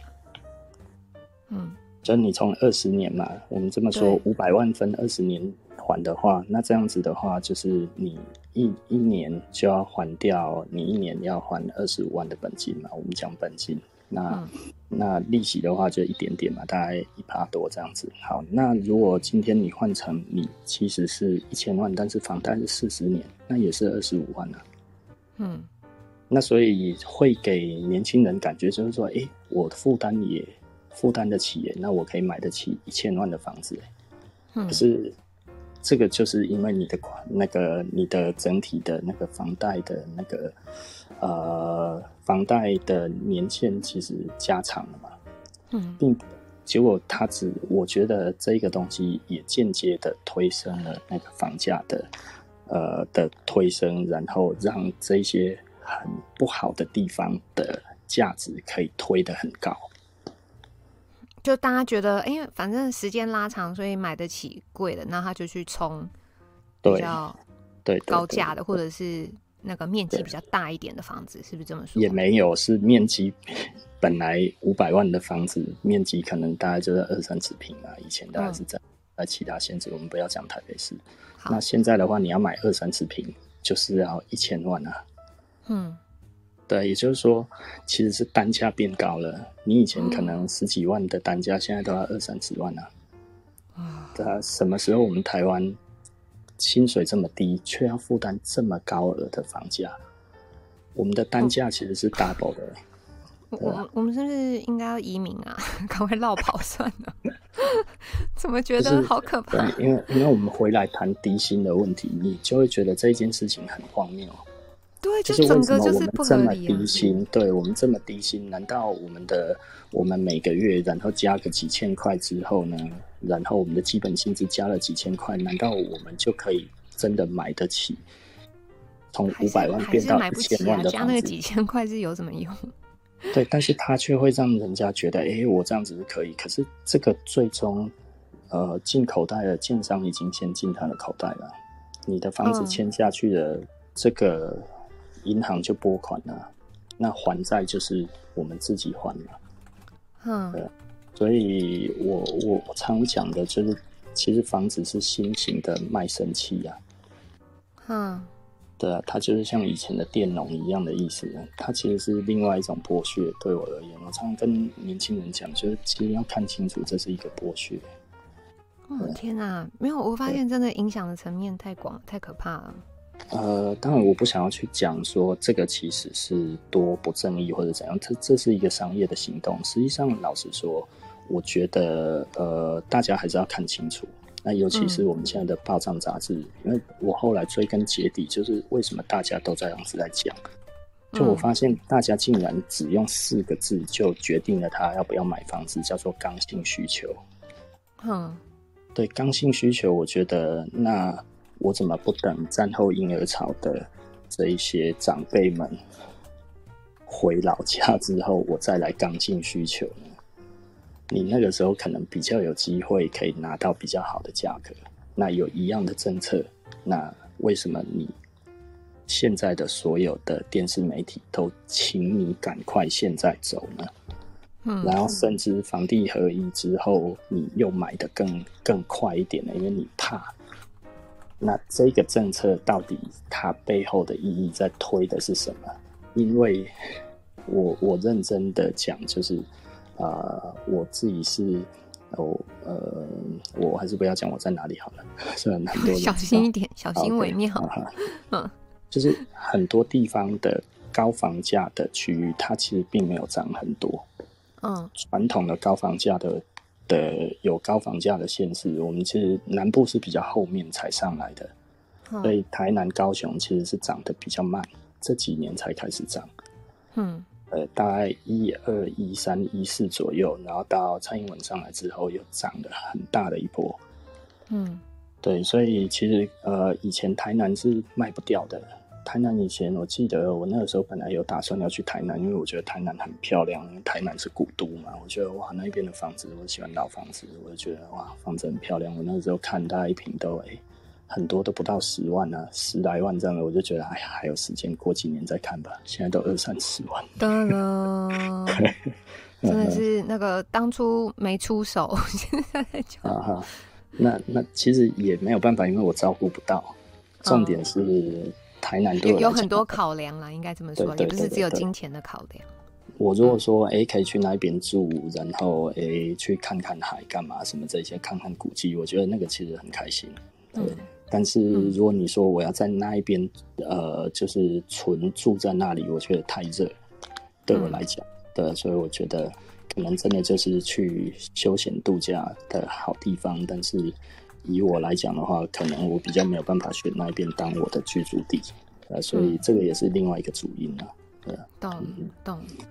哇，我们后面还好几题耶，好，我来加快一下，啊、快一点啊。对对对，嗯、那个我还一样是我们 EJ 王问的、哦，说现在台北市青年贷款条件蛮宽松的，建议政府的青年贷款跟一般银行的差异大吗？嗯，清创哦，清创我或者是青年贷款这个东西，呃，我我必须要讲好，如果申请得到就去申请，那这个其实是、嗯、这个其实是，嗯，啊，不好意思，我有电话，那呃，这个呃，我我我大概稍微讲一下，就是这个东西其实我觉得如果符合条件就去申请，我觉得它还蛮好的。嗯嗯，那对啊，就是也不要说不用白不用了，但是就是申请出来，其实，嗯，我觉得还不错。对，嗯、那如果跟私人银行的比起来的话，当然，嗯，我觉得可能比较一下利率吧。如果你跟银行的交的交情还算不错的时候，有的时候私人银行给的也不一定会比那个差。但是既然会用到清创，可能跟银行可能比较没有打什么交道，可能。我觉得那就先用清创嘛，清创的条件是不错的，对。而且政府的审核好像不会说到非常，如果相跟那个银行相较起来，政府的审核应该是稍微宽松一点。嗯，会不会？我觉得他还是会看你的还款的条件啊。对，就是你还是必须要有，就是不是很随便啊。他他不可能很随便，嗯、因为他这样子公务员就渎职啦。嗯。对，所以你还是必须要有一些合理的解释，然后这一些当然是最好，就是你真的要做的事情。嗯嗯嗯嗯，就尽可能的不要不要不要不要去想要用蒙的啦。呃，我觉得那个那个那个心态就不对了，是真的有要用，哎，去申请出来用，那当一个当一个周转金都好。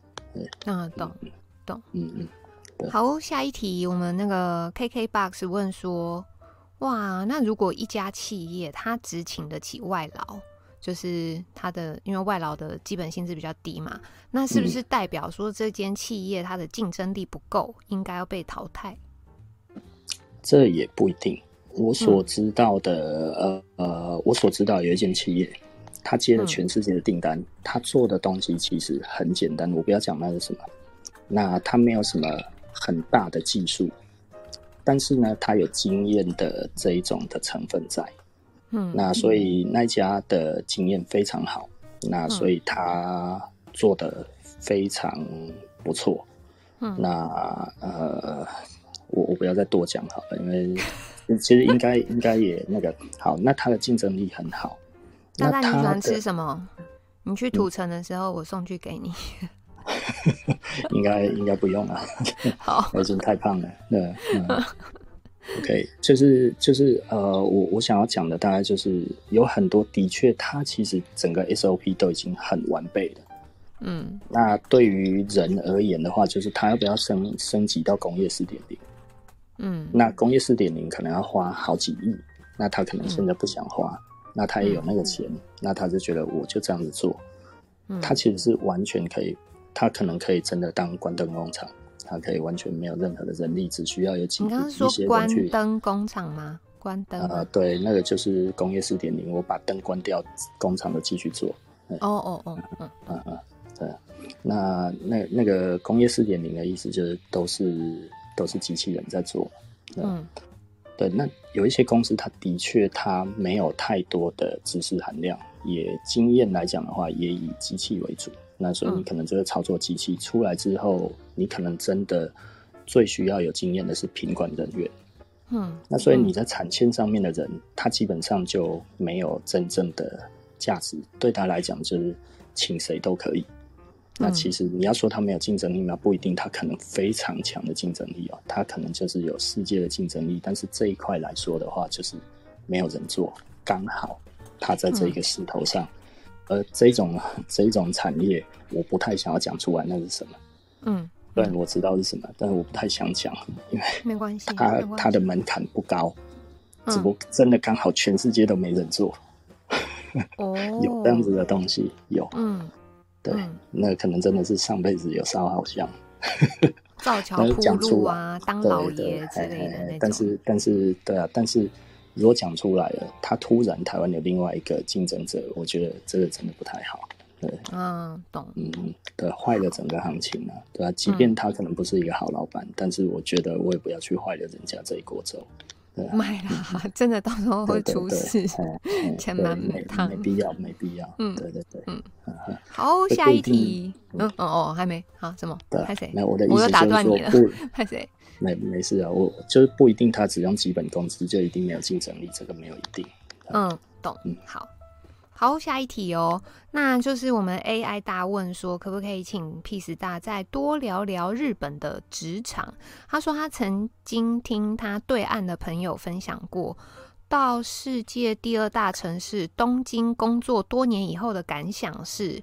呃，物价非常的高，然后生活品质非常的差。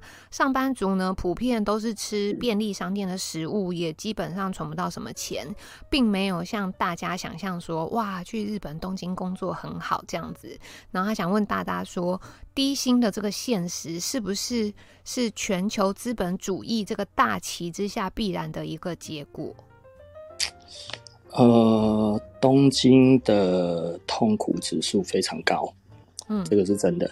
我刚好很多日本朋友，还有日本的年轻的朋友。嗯，嗯，日本人有多惨？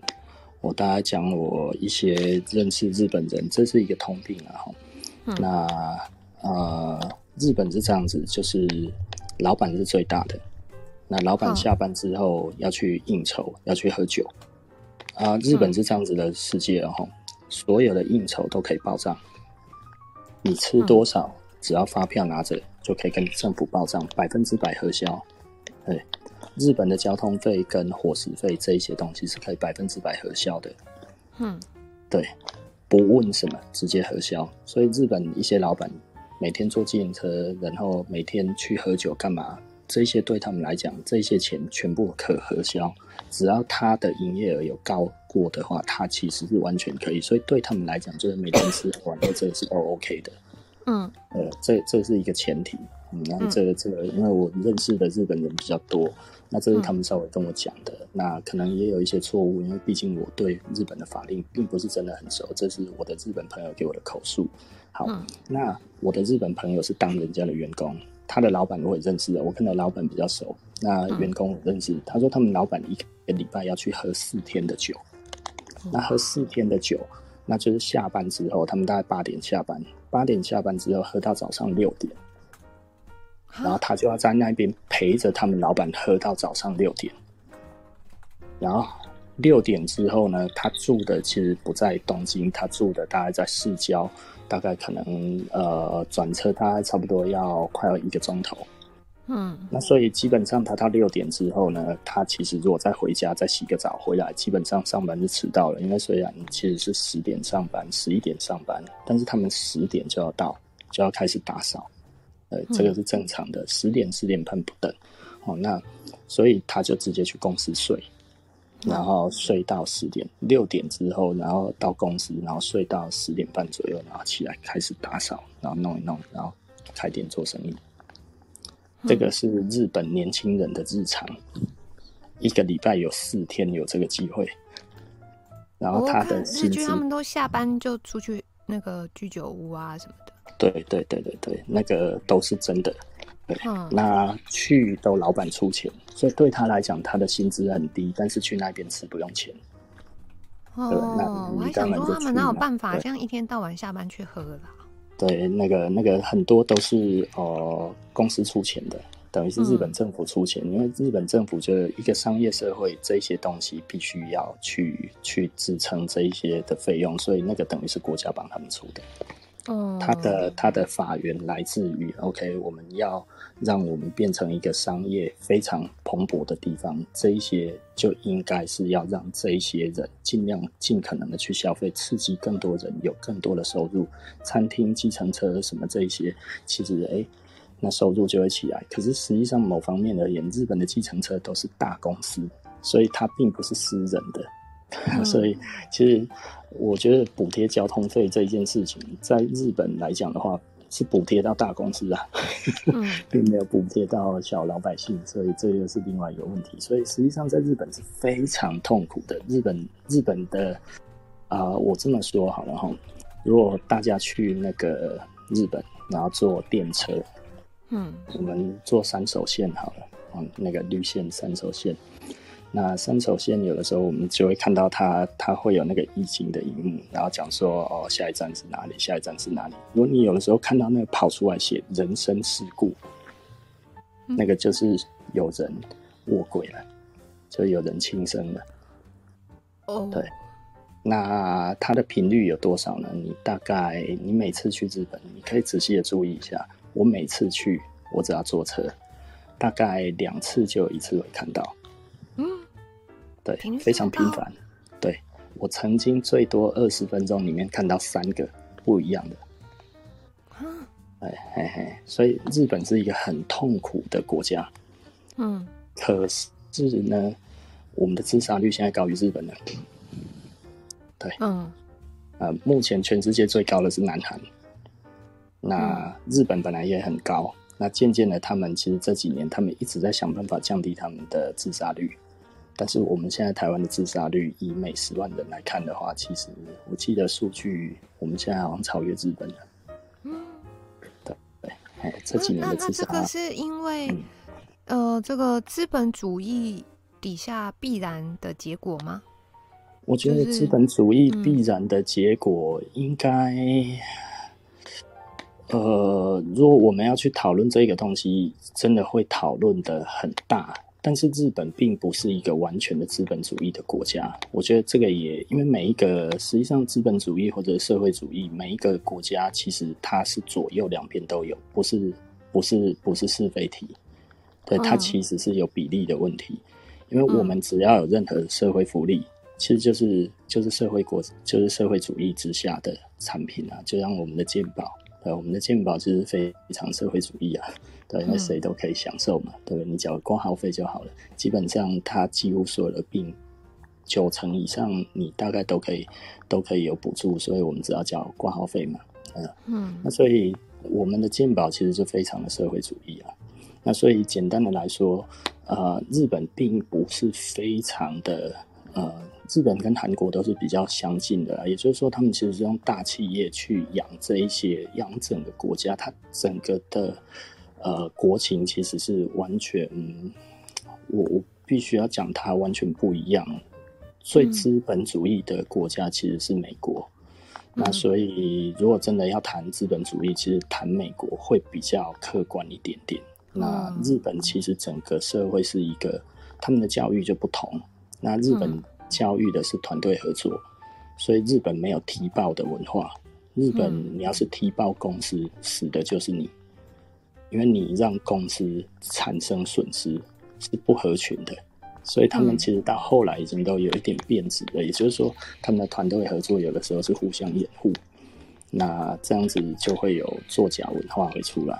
日本的作假文化其实就像前几年的三菱汽车的数据造假或者什么这些，这个这个在日本其实还算蛮常发生的。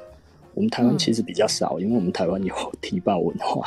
所以，我们台湾其实没有日本的这个官僚的这么、哦、这么重的企业官僚。我们台湾的企业官僚的那一种的形象其实没有那么重。日本的企业的官僚非常重，那最重的当然就是韩国。呃嗯，对，这是国情不同嘛。对，所以的确日本人非常痛苦，我只能说他说的是对的。呃，年轻人真的不要去，那女生更不要去，因为日本没有什么女权，真的。嗯，对，对，日本的女权是非常薄弱的。嗯，嗯对。我看一下，我们干爹说日本算是特别，他说疫情前每一年工作累到不想做了，就是。哦，干爹啦！干爹说他每一年工作累到不想做，他就去日本散心几天，除了吃跟购物解压以外，看看日本社畜们的人生，也让自己更有动力 继续努力工作。干爹，你这个是那个把别人的痛苦 建立在这个没有 开玩笑的。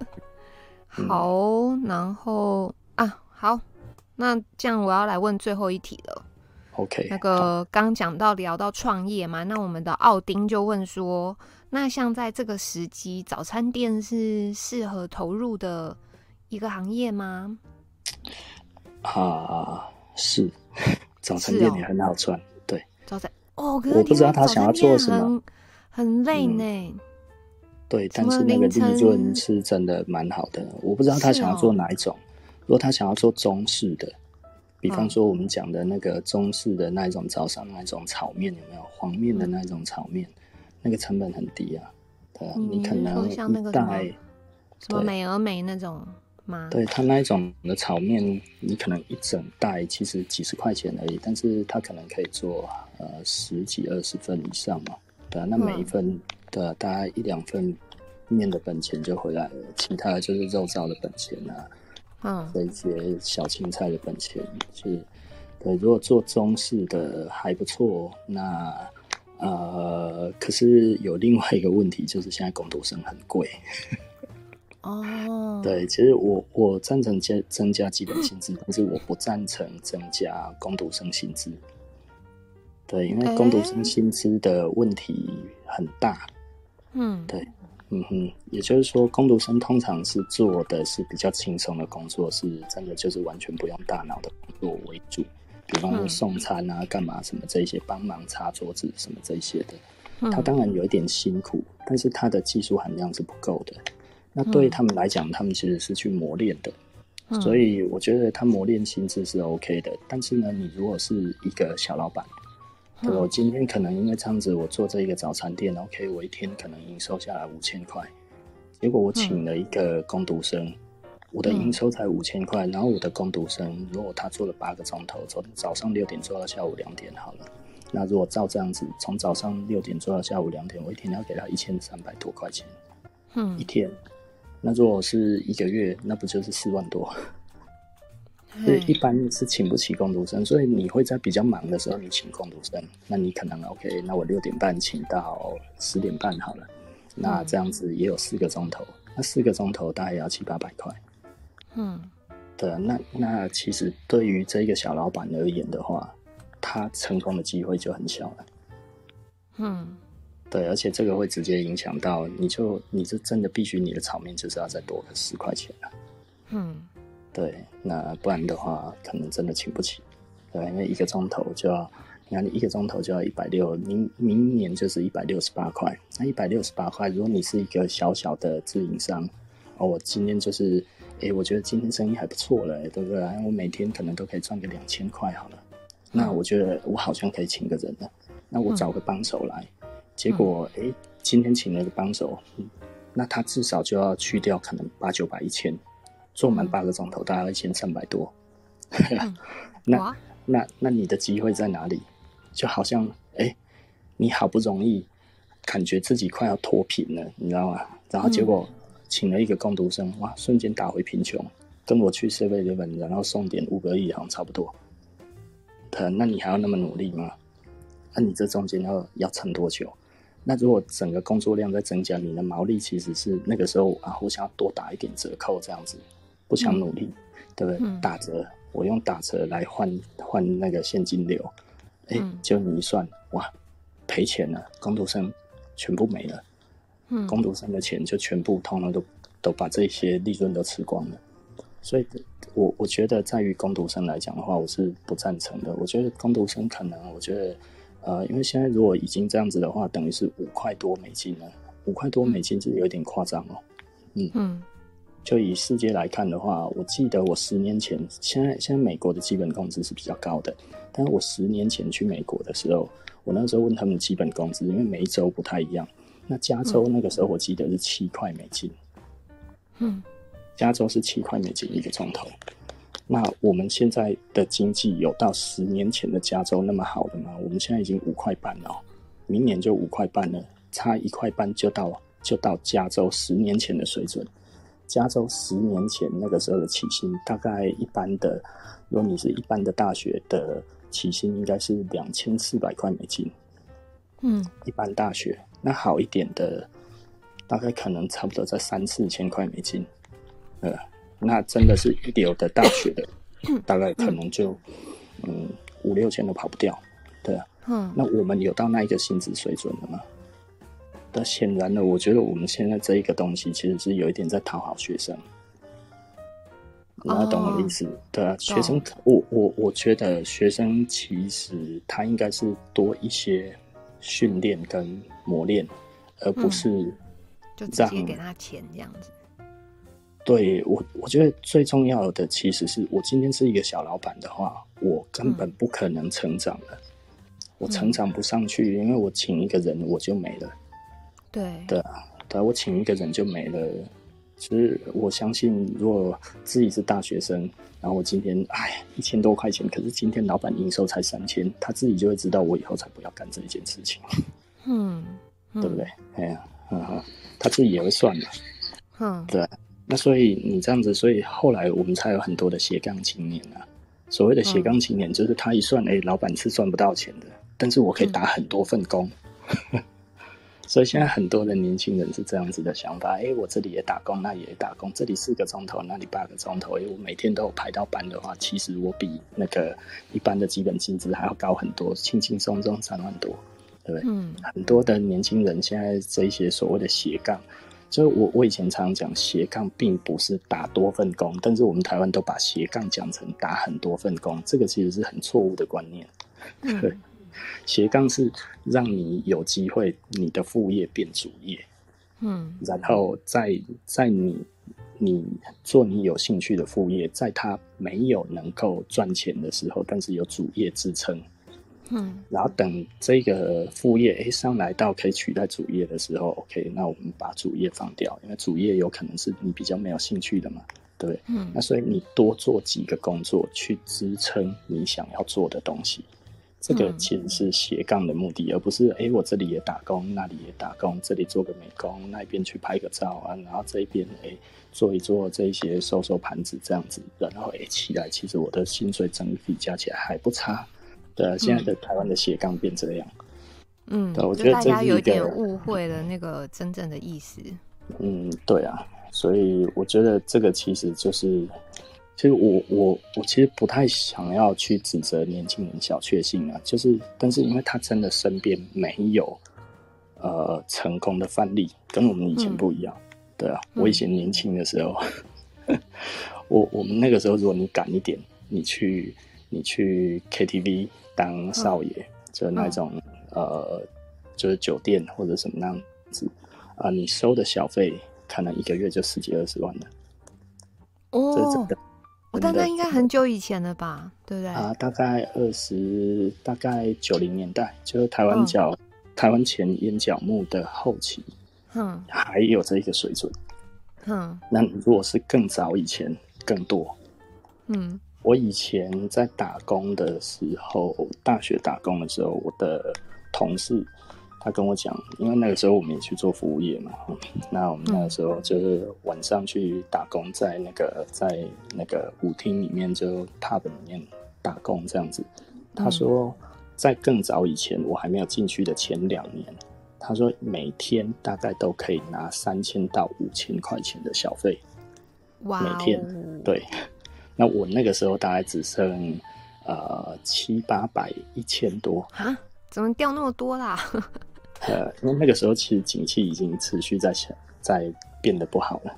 嗯嗯，对，所以其实我我们台湾其实呃，它的产业政策其实是一直有一些差异的。那嗯，因为那个其实是在台北，那台北其实也有一些差异，就是差别在不同的政党执政。嗯，呃懂呃，对，不同的政党执政有不同的风格。那所以啊、呃，某一些会做的就是比较有感，比有一些比较没有感觉。对，大概是这样。嗯嗯嗯嗯嗯。哦，不过我们刚那个聊天室有一位 Roy，他说他家开早餐店十几年，他说现在房租、人力、瓦斯用料都比以前高很多，所以他觉得，一定的，嗯，嗯，他说他觉得 现在早餐店没有很好赚，嗯，我觉得没有很好赚，但是还可以赚，我的意思是这样，嗯、就是 Peace 大讲的应该是跟所有的这个产业比起来，嗯、那 Roy 讲的就是早餐店跟早餐店自己比，这样差别在这里，嗯、对对对。但但是的确比较不好做了，嗯。嗯，就是跟以前比，就是跟早餐店他自己比是没有以前那么好做。就像大大刚讲的，那以前那个 KTV 少爷拿的小费也很高啊，对不对？嗯，对啊，嗯，懂懂。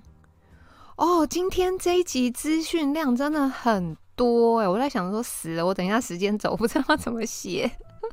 这样子，呃，就是因为我我都很少在都没有在做短片。那我都是用直播的方式，所以变成那个结束直播结束以后，我就是会写时间轴，就是啊几分的时候是在聊什么主题，几分的时候聊什么主题，方便大家就是嗯，虽然不是短片，可是他们可以用那个时间轴去点选，就是哦，那这个主题我比较有兴趣哈。但因为今天聊的东西真的好多，真的非常感谢 Peace 大。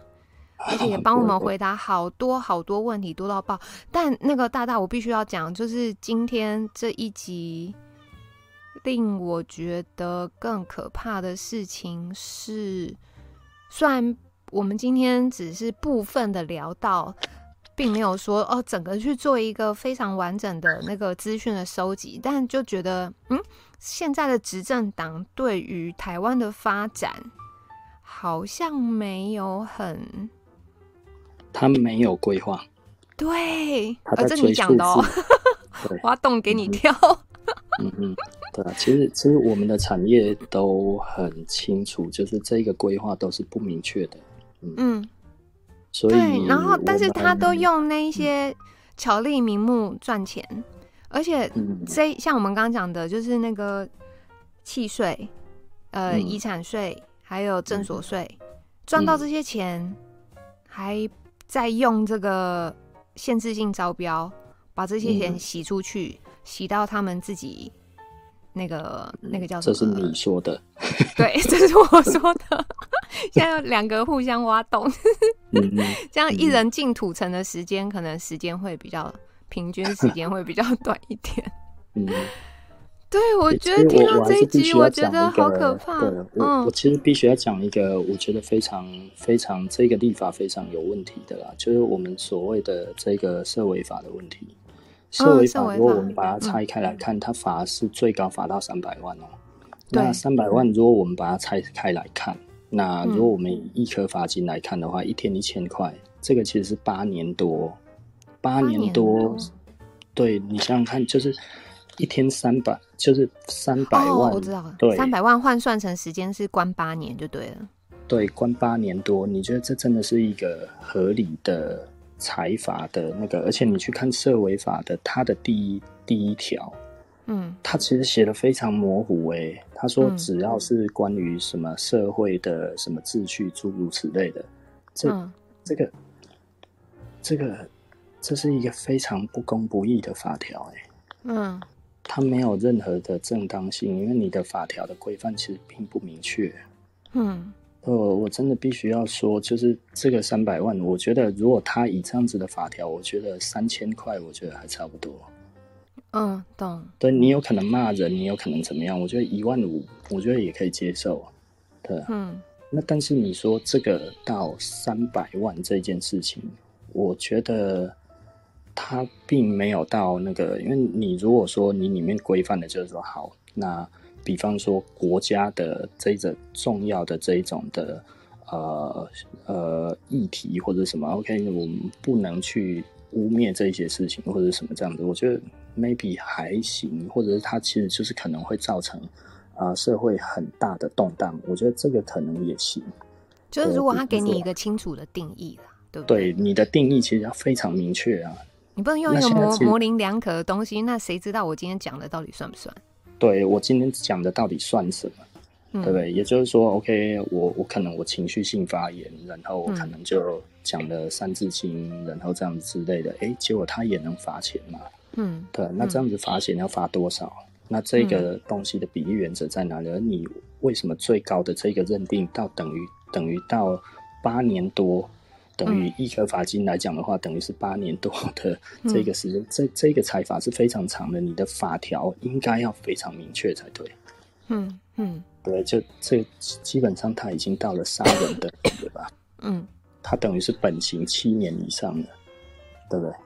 嗯，就是就是就是他已经有到这一个范畴。以我自己来看这个东西的话，就是他其实你到八年多，当然他可以裁罚的很轻，嗯，但是他最高到这里。那等于就是说，哦，最高其实是八年以上有期徒刑，哦，八年以下有期徒刑的这一个这一这一种犯罪，那其实是很严重的。嗯，那他是不是应该要讲的很明确才对？对对。但结果是非常不明确的哦，只要是违反什么社会的什么什么这样子就可以采罚，这这是一个非常非常空泛的字啊！你的社会或者你的什么这些，你都没有另外在注释，我没有看到他有另外的注释啊。嗯，对啊，他没有另外的注解，他这些是什么意思？所以他等于他认定范围非常宽啊！我我觉得这这不是一个呃号称民主自由的政党应该要做的事情。大大大，你先讲一下，我们我要帮我家鱼丸开个门，哈。OK。你先跟他们讲一下，马上回来。OK。嗯。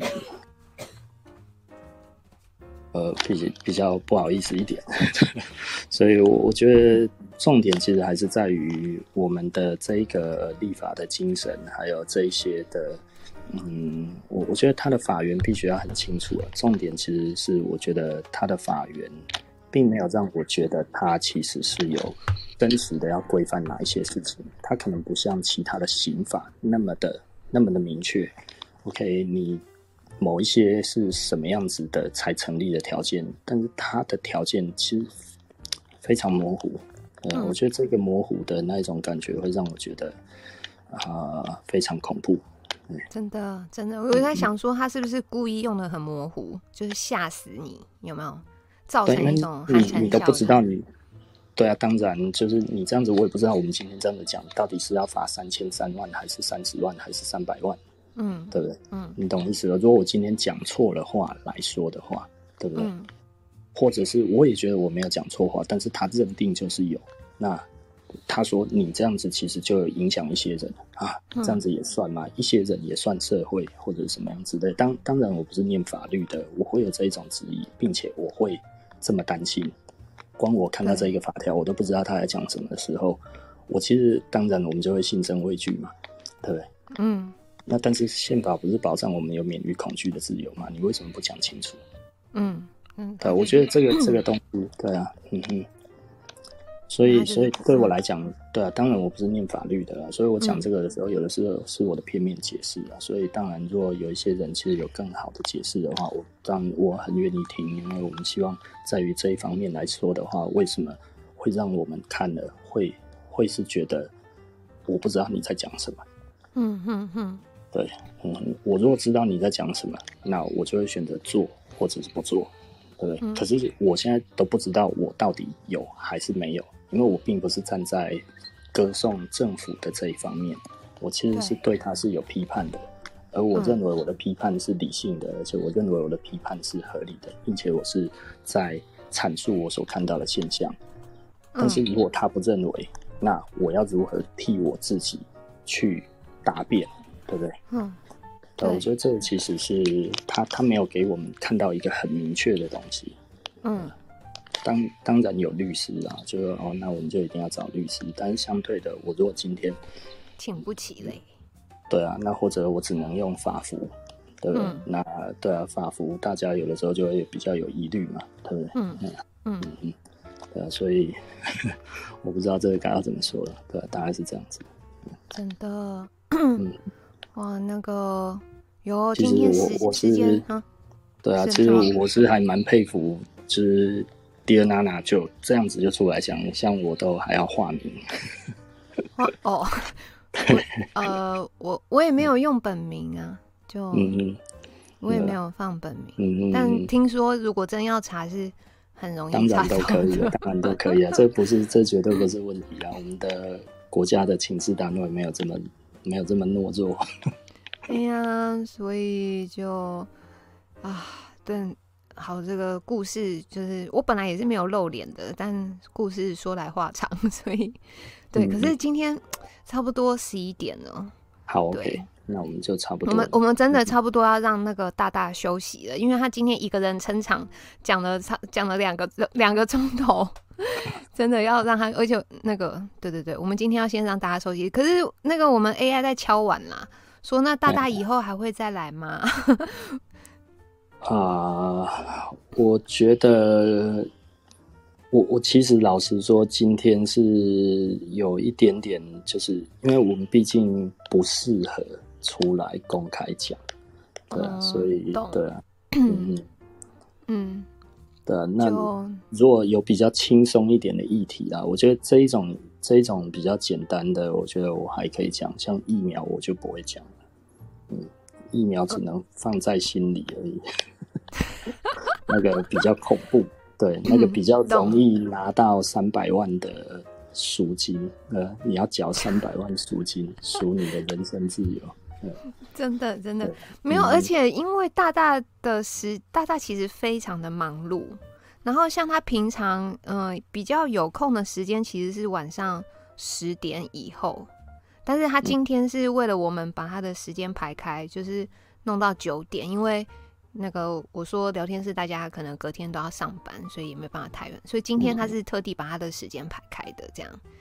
那之后的话，对，如果有适合的议题，我还是会帮大家去请请大大啦。对，就是他如果有空，然后觉得离土城不会太近，嗯。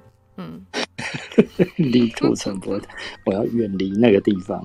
对，我们不能让他那个好不容易辛辛苦苦创业就整包赔下去，对不对？嗯嗯，好。那那个来聊天室帮我给那个 Peace 大掌声鼓励，好不好？有大大今天真的太辛苦了。哎、欸，他们说每次我请来宾都是我在偷懒呐。哎、欸，明明我就很忙，我也很忙，我也要认真听。哎，是不是？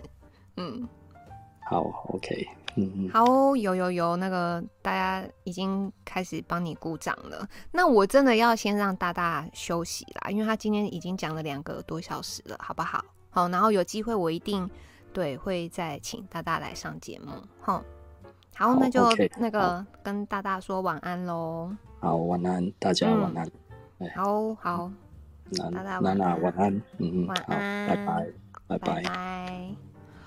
哦，今天那个资讯量真的很多哎，我死了！我想说，等一下时间轴不知道怎么写了，那就大概是聊一下礼拜六。礼拜六你们有想要聊公投的议题吗？那个帅帅说一个礼拜聊一个公投，你们有想要聊公投吗？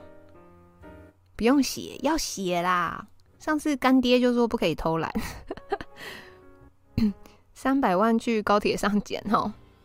要聊公投哦，那有因为公投四个题目嘛，你们你们礼拜六想要从哪一个开始？没有哎、今天这一集资讯量真的很多，包括大家问的 Q&A，然后大大也是真的都。回答的非常的仔细，然后我觉得也真的就是都还蛮全面的，就我们真的很难得请到那种产业界的，有没有？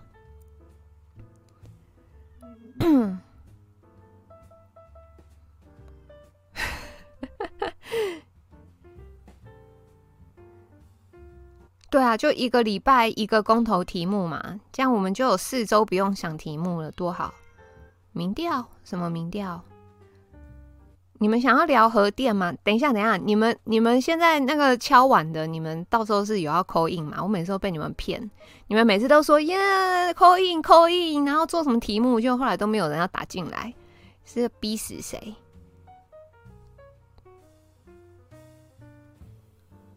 来宾刚开嗓，哪有？他已经讲了两个小时，而且我觉得他声音也是有一点点那个，就是有一点点沙哑那个。呃，那个，呃，我要我要截图了。觉醒姐还有油盐酱醋茶，先聊核能是不是？核能要那个，嗯，说会扣印进来齁，你们不要讲一讲，然后都不扣印我在那边很干。讲公投会不会去土城哦？呃，应该是。不会吧？要也是我先去吧？是聊鱼丸。好了，那不然那个礼拜，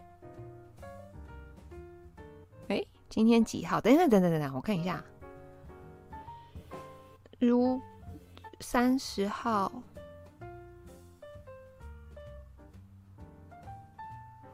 嗯，好啊，也可以。礼拜三十号，你们想要先聊这个？支持或反对合适嘛？是不是？好啊，礼拜六就这个。